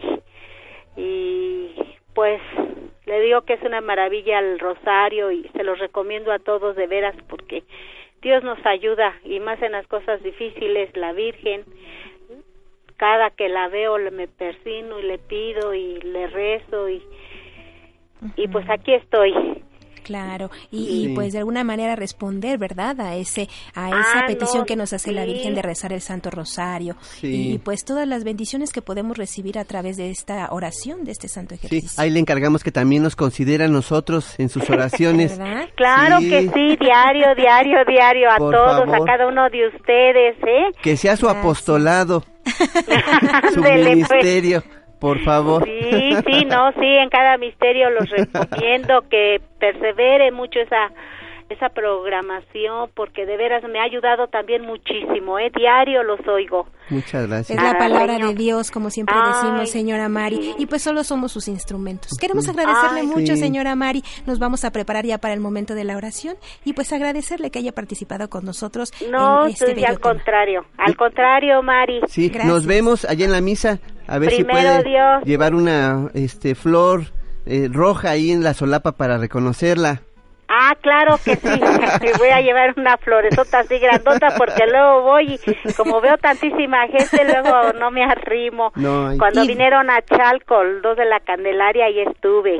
Sí. La señorita Mari ya, ya me conoce. Ah, qué bueno. Muchas Señora gracias. Mari, pues cuídese muchísimo, Tere. Que Dios la bendiga a usted y a toda su familia. Ay, a ustedes nuestros también. compañeros. A ustedes también. Gracias, Muchas señora gracias. La señora María Teresa de Ixtapaluca. Qué bonitos testimonios. Yo me Claro. quedo de verdad muy alentado por aquellos testimonios como este y los anteriores donde reconocen, bueno, nuestra necesidad de Dios, las bendiciones que el rosario trae a nuestra vida, la oración en general y también eh, pues el cargo, la preocupación que debemos tener para compartirlo con otras personas, que ellos también este pues tengan este medio de gracia que está a nuestro alcance, pero que a veces eh, lo dejamos pasar. Así es, pues no deje de rezar el rosario en familia. Mientras tanto, hay que prepararnos para el momento de la oración que ya estamos muy cercanos. Pero antes nosotros, Vamos a una pausa. Recuerde que está usted en su programa Encuentro con tu ángel en Radio Fórmula 1470.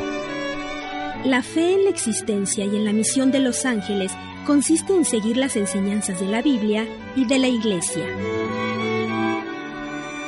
Ha llegado el momento de nuestra oración. Dispongamos nuestra mente, nuestro corazón y pongamos todas nuestras peticiones en manos de Dios nuestro Señor. Por la señal de la Santa Cruz, de nuestros enemigos, líbranos Señor Dios nuestro, en el nombre del Padre, del Hijo y del Espíritu Santo. Amén. Amén.